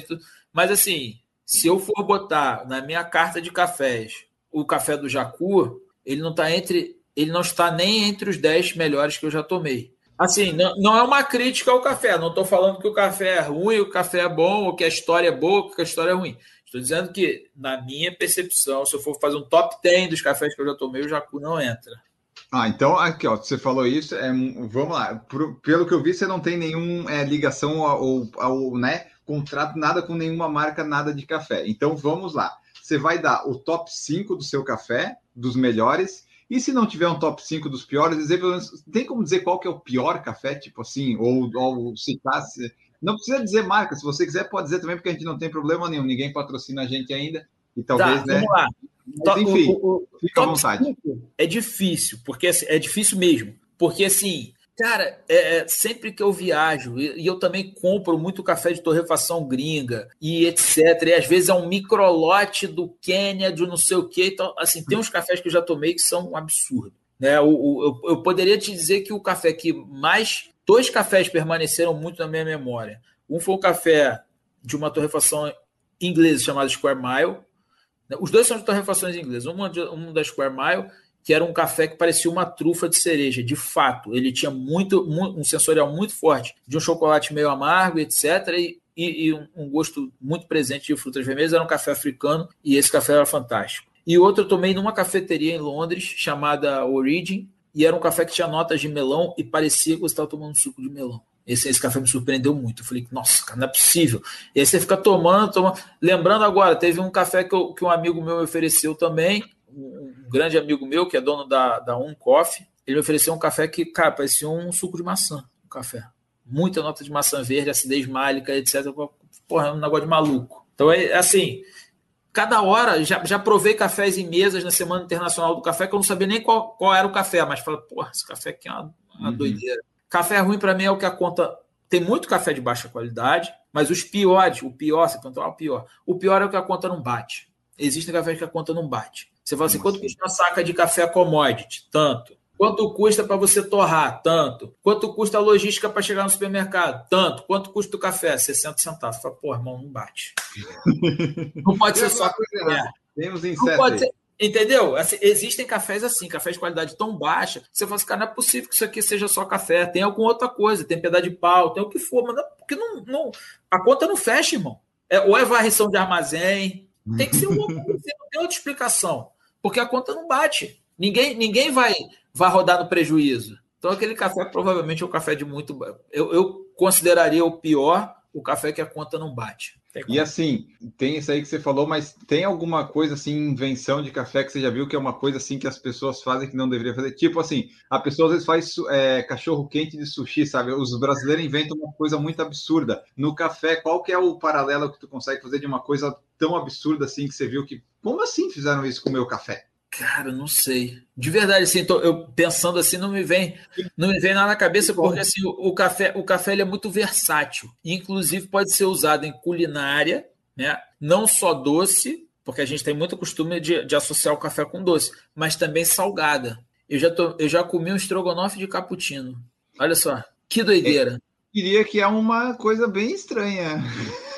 Não é, mas assim, se você for pensar, o estrogonofe ele tem o quê? Creme de leite, tem, tem uma parte láctea ali. E aí o cara usou aquele. Usou, né, nessa parte láctea, o cara meio que fez um café com leite, chamou de cappuccino, né? Mas fez um café com uma coisa com um pouquinho de café para você sentir a presença do café, etc. Não usou temperos tão fortes para você não matar o gosto do café. E ficou interessante pra caramba. Então, pizza eu acho café. Assim, Vem? Hã? Pizza de café. Pô, pizza de doce, café. Né? É difícil, né? Eu não, eu não, consigo imaginar de, de, como pode ser feito, mas... Algum é brasileiro é... já deve ter feito. Deve ter, deve ah, ter cara, feito. mas não sei. Sei lá, se você pensar numa pizza doce e de repente você fizer um marshmallow que leve café, tu consegue trazer para ali para pizza uma nota sensorial qualquer. Olha, é possível. Interessante. Essa pergunta é muito importante. A gente já falou ali um pouquinho, né? Mas corrida e café combinam, então. Dá para. Você costumava tomar café antes de sair para correr, para treinar? Ah, tomava. Sempre tomei café antes. Né? E assim, eu acho que é muito importante. Existe, assim, agora falando, voltando mais para a parte do esporte, né? É, eu não sou nutricionista, né, mas eu fui orientado por boas nutricionistas. Então, existe uma quantidade limite que você pode ingerir de cafeína por dia, que é segura né? E o quanto e existe, se você fiz, se você for um atleta que esteja mais interessado em performance, etc, existem testes para saber o quanto você metaboliza cafeína ou não, quanto você é um bom, quanto você reage bem, quanto aquilo permanece no teu corpo. E aí, cara, o que eu digo é, pô, se você tiver um bom nutricionista, tiver uma orientação profissional boa, esse cara esse cara ele consegue te orientar para dizer o quanto você pode tomar de café ou quanto você pode tomar de cafeína é, para a prática esportiva acontece muito que, cara, tem, tem um monte de bebidas aí que te prometem não sei quanto de cafeína. O Super sei... Coffee, o Super Coffee. Você é, então, tem, assim, eu já vi, mas eu não conheço a composição. Então, assim, vamos lá. Pegando aqui, o cara bota assim: ah, esse café tem o dobro de cafeína do que o café normal. Tá, se você pegar um café arábica, um café robusta, o robusta tem o dobro de cafeína do que o café normal, não é nada demais, você só está pegando mudando o tipo de grão, mas é um café mais amargo. Então, assim, hoje, se eu fosse, se eu precisasse recorrer a, a, a, cafeína é um componente amargo, tá? Bem amargo. Né? Então, assim, se eu precisasse recorrer a, a tomar um café muito amargo para ter a quantidade de cafeína que eu preciso, eu tomava cápsula. Sendo bem sincero. Né? Porque às vezes, o, às vezes a pessoa não gosta, às vezes a pessoa não, não, não aquilo não é prazeroso. Às vezes a pessoa vai, vai, tomar aquele café e fala, porra, que saco, meu irmão, todo dia esse café, esse café é uma merda. Cara, toma tu quer o efeito? Toma cápsula de cafeína, de acordo com a orientação, manda manipular e pum, beleza, foi. Entendeu? Você não precisa fazer sacrifício. Agora, ah, pô, eu gosto de café. Ah, esse café aqui é mais interessante. Pô, nesse, nesse método de extração eu consigo ter mais cafeína, então eu vou tomar nesse método aqui. Aí dá para fazer um, dá para fazer uma brincadeira. Agora, se o cara não gosta de ficar forçando, cara, isso sempre contra. Só que assim, é aquilo. Se você tiver sempre um nutricionista, alguém te orientando, é muito mais fácil, né? Você está numa área muito mais segura. Você falou de cápsula ali, então, cápsula, eu, eu tomo de cápsula. Cápsula é o café meio do preguiçoso, mas não é uma qualidade tão ruim, né? Tá, não, não é um café de alta qualidade, mas dá para dar uma enganada ou não? Cara, assim, Cápsula é um método de extração, assim como tem o, pô, o coador de pano, como tem a máquina de expresso, como tem a prensa francesa, a V60, então a cápsula é um método de você extrair o café. O café que você extrai ali vai depender do grão que você tem ali dentro da cápsula, né? Você tem grãos de melhor qualidade, grãos de pior qualidade, normal. A minha grande crítica, entre aspas, à cápsula é você achar que a cápsula é um expresso. A cápsula não é um expresso. Por que, que não é um expresso? Porque para você extrair um expresso, você tem diversas variáveis na máquina de expresso que você pode mudar de acordo com a mão do barista, etc. Você tem pressão da máquina, você tem a granulometria, se você mais fino, mais. Então, assim, você tem variáveis que podem ser alteradas e que vai alterar o sabor final da tua bebida. Ao passo que na cápsula você não consegue mexer nada, ela é travada. Você não consegue mexer nem no tempo de extração. Já liguei para a Nespresso para perguntar. Falei, pô, mas se eu quiser, ao invés de extrair aqui em 15 segundos, extrair em 20, não, não dá. Aquilo não dá para você mexer. Não sei se tem alguma máquina mais nova, mas até então não dava. Então, assim, você não, você não consegue extrair uma bebida melhor porque você não consegue mexer nas variáveis. Então, ela ela tá perto de até tá perto de um expresso. Cara, quando você toma um expresso bem extraído, você fala, pô, isso aqui é outra parada. Tu falou aí do café, tal, focou bastante no café. Esse teu foco tanto no café veio por causa também desse teu período parado do esporte que veio da lesão e pandemia, que daí tu meio que assim, bom, não tenho mais 12 horas para me dedicar quando essa pedalada longa, vou dedicar um pouco dessas 12 horas para o café. Foi aí que daí o café começou a ganhar mais espaço, que daí tu fez o perfil lá no Instagram também? É, mais, mais ou menos, né? Eu já tinha começado a estudar antes da pandemia, né? Como eu te falei, ali em 2018 eu já tinha começado a estudar. Isso ganhou mais força, assim, eu pude perceber que existiam mais pessoas que estavam tentando beber café de uma forma melhor em casa, e aí acho que, acho que a vantagem foi essa. Mas assim, cara, eu sempre fui um cara que eu gosto de estudar você tem ideia, na pandemia, como você falou, não tenho mais aquelas 12 horas de pedal. Então eu voltei para minha segunda graduação, terminando a segunda graduação, sabe? Eu estou sempre estudando de alguma forma, alguma o que quer que seja, ou a café, pô, eu falo, cara, mas tá fazendo ciências contábeis agora, para quê? Para final, não tô, eu tô terminando, deixa eu terminar. Vai me ajudar em alguma coisa?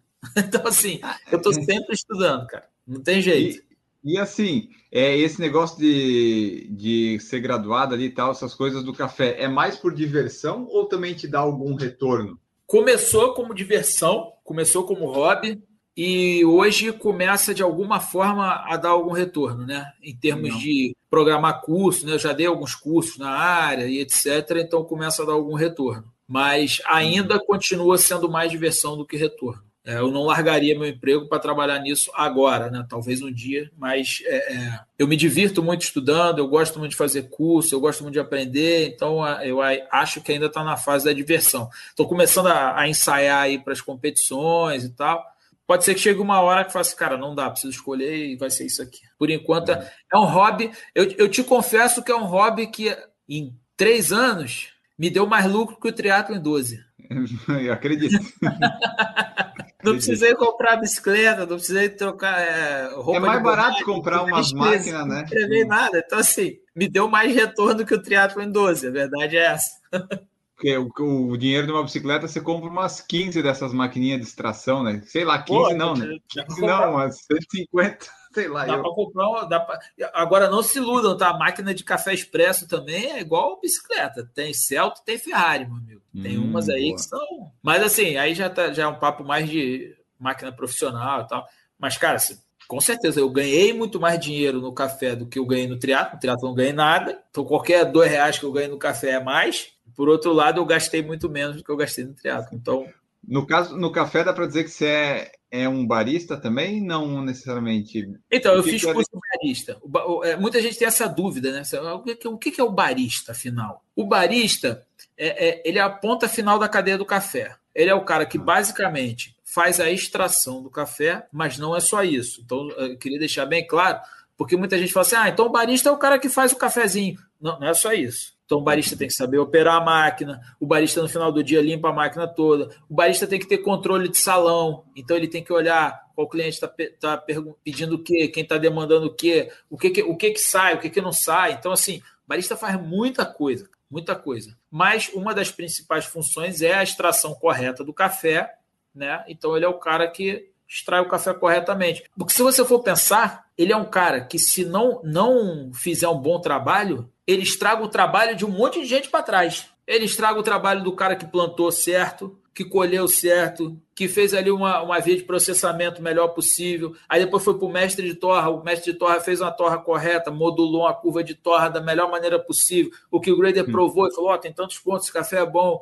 E aí, pô, o cara transportou, armazenou bem armazenado, sei o que, para chegar na mão do barista ele fazer uma merda. Acontece. Mas é, é, uma responsabilidade muito grande, né? É como se o time viesse trabalhando todo e o cara chutasse um pênalti para fora, assim, vamos dizer. Então, se eu posso dizer, o Edson, ele é um key grader, vamos dizer assim. é um, sim. se eu fosse definir o que, que o Edson fiz, é. Cheguei, é, na cadeia do café, sim, o key grader. É, cheguei a fazer curso de barista básico, mas assim, o meu curso de barista, toda a minha. Eu, todo o meu esforço foi concentrado justamente para o que, que o barista erra quando a xícara chega para mim. Então, o meu foco no curso de barista foi onde que ele pode errar. Por que, que esse café está apresentando isso aqui? Ah, pô, isso ali ele mexe no moedor, a granulometria um pouquinho, um tapinha para lá, um tapinha para cá, isso aqui é mais tempo, está subextraído, está superextraído, isso aqui dá pra...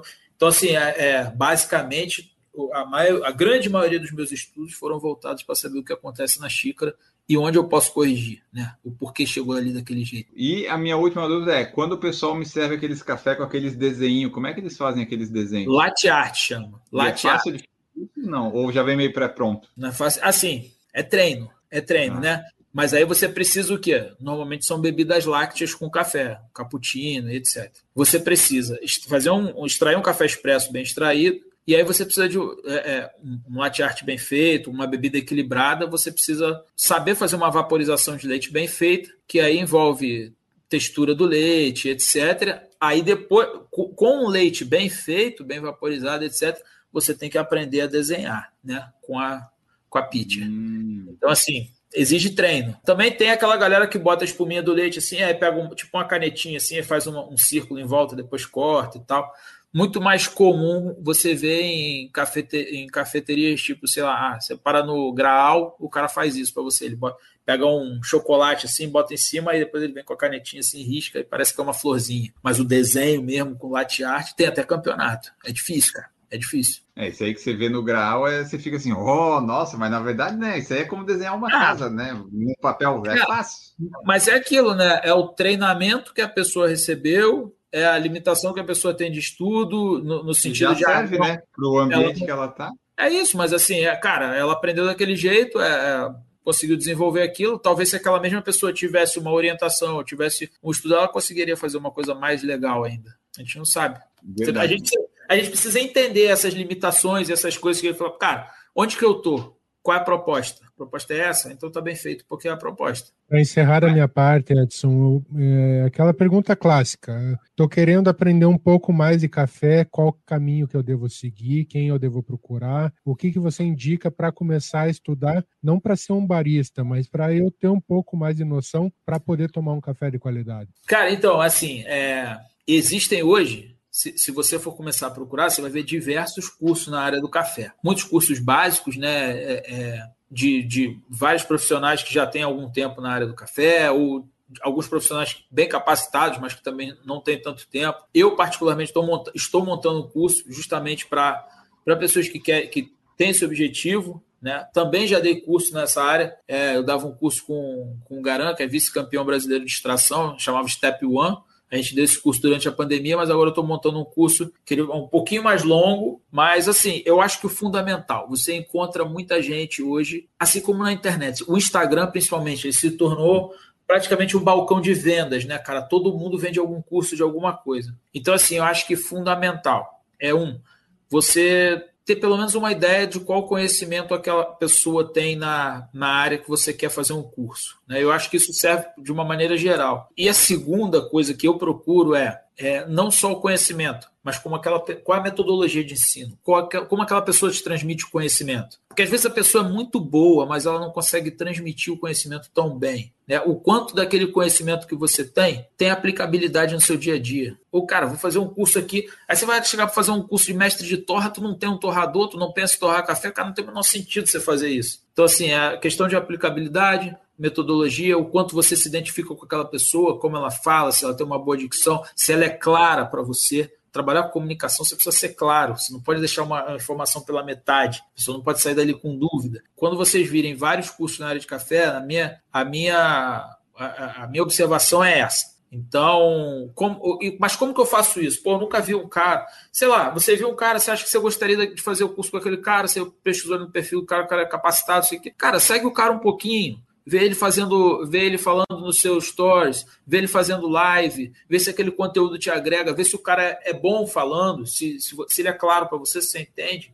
Ah, pô, então é esse cara aqui. Eu nunca costumo pegar um curso, fazer um curso assim de cara, né? Inclusive, isso é legal, porque muita gente está vendendo curso, acaba fazendo live, acaba mostrando, serve para mostrar um pouquinho de como aquela pessoa conduz. E acho que isso é interessante, sabe? Finalzinho de tarde aqui rolou um ice latte de leve um, o último Rios que eu tô vendo aqui do Dica de Café. Olha só. Um café com leite? É café, café com gelo? Eu não gelo... sei qual, é, qual é o último Rios aqui, vamos ver. É aqui, ó, é, é o finalzinho de tarde. Eu preciso olhar o meu aqui.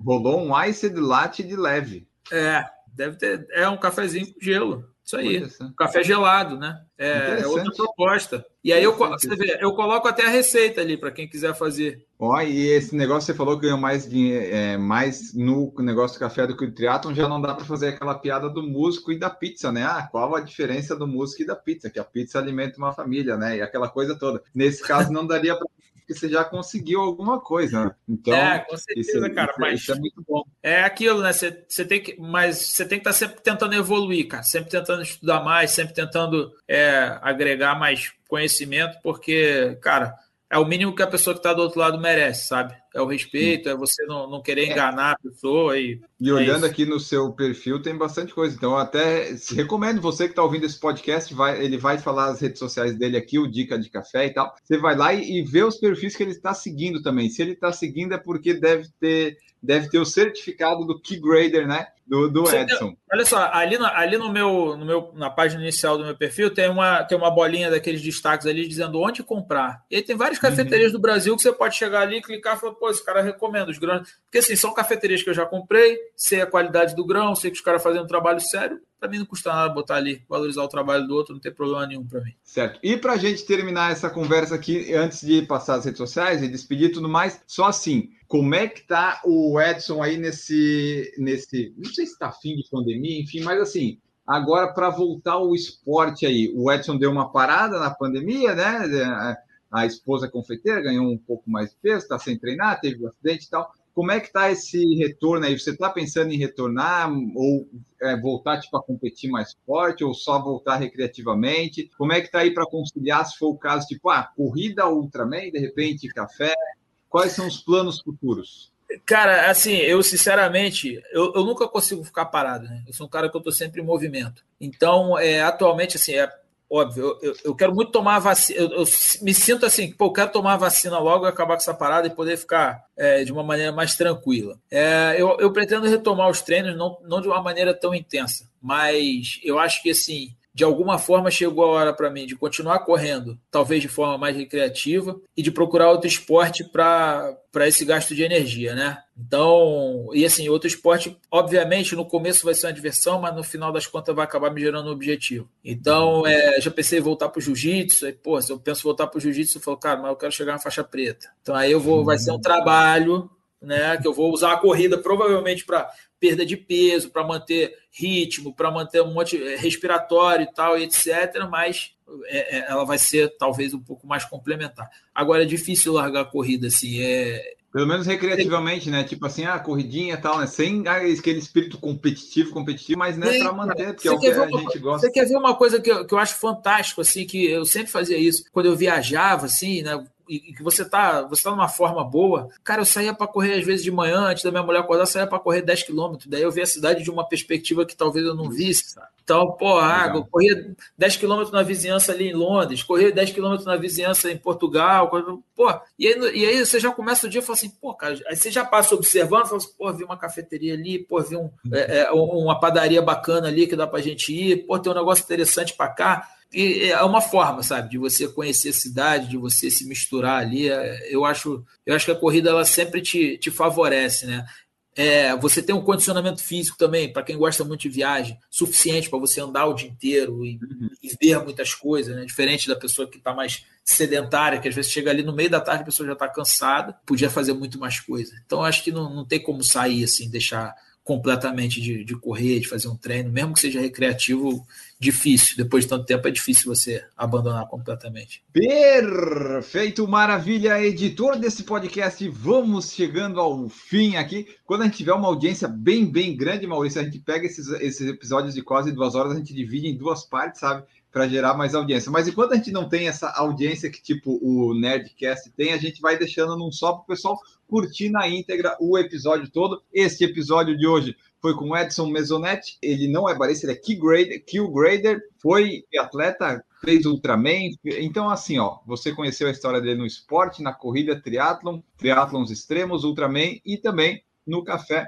A gente tirou várias dúvidas de café que às vezes não eram tão relacionadas com o esporte, mas não importa, por falar em correr, por falar em correr é isso aí. A gente pega e fala sobre absolutamente tudo que der para tirar do convidado. A gente extrai tudo, a gente pega a camiseta, assim, torce, tudo que puder tirar de informação, a gente tira. E daí a gente pegou bastante coisa de café se faltou alguma coisa que você está com dúvida, vai lá no perfil do Edson que ele vai falar aqui daqui a pouquinho. Para encerrar, dizer as formas que você pode apoiar o Por Falar em Correr. Você pode nos apoiar financeiramente se quiser através do Pix por falar em correr@gmail.com. No superchat do YouTube, se você estiver vendo, você pode contribuir.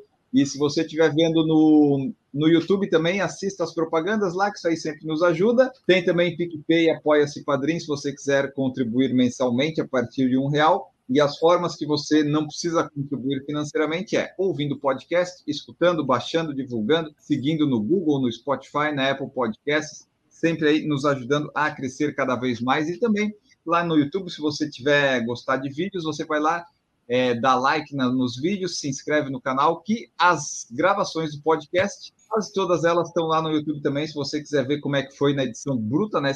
Com alguns erros, com algumas quedas de energia de internet, tem lá. Se não, o episódio podcast ele fica editado bonitinho. E agora sim, vou me despedir do convidado Edson Mesonetti. Muito obrigado pela presença. Deixa aí teu tchau, tuas redes sociais, redes de contato. Eu sei que tem duas, né? Porque eu estava vendo aqui, mas daí divulga aí tudo que você tiver muito obrigado pela presença e, pelas, e pelos esclarecimentos. Maurício, Enio, é, muito obrigado, cara. Desejo muito mais sucesso a vocês. Obrigado pela paciência, obrigado pela, por esse bate-papo, né?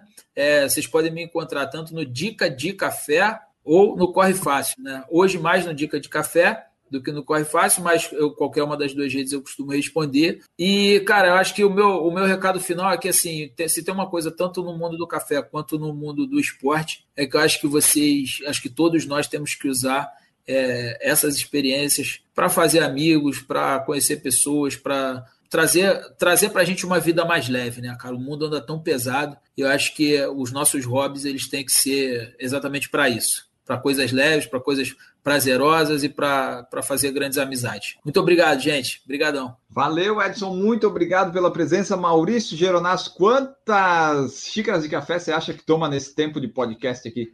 Muito obrigado pela presença. Eu que agradeço, Enio, agradeço ao Edson. Eu vou encerrar aqui a nossa gravação, vou passar um café para eu dormir agora. E eu vou dar uma conversada depois com o Edson. Vai que quando ele lance o curso, ele não manda uns cupomzinhos de desconto aqui para a gente colocar no, no link para os ouvintes do Por Falar em Correr. Muito obrigado pela aula que nos deu hoje e espero que a gente possa tomar um café junto futuramente. Exatamente. Vamos torcer lá para essas coisas passarem, todo mundo se vacinar, de poder fazer os cursos presenciais, essas coisas todas. Nós ficamos por aqui, queridos ouvintes e ouvintas. Voltamos no próximo episódio. Tomem seus cafés, corram, bons treinos e tchau!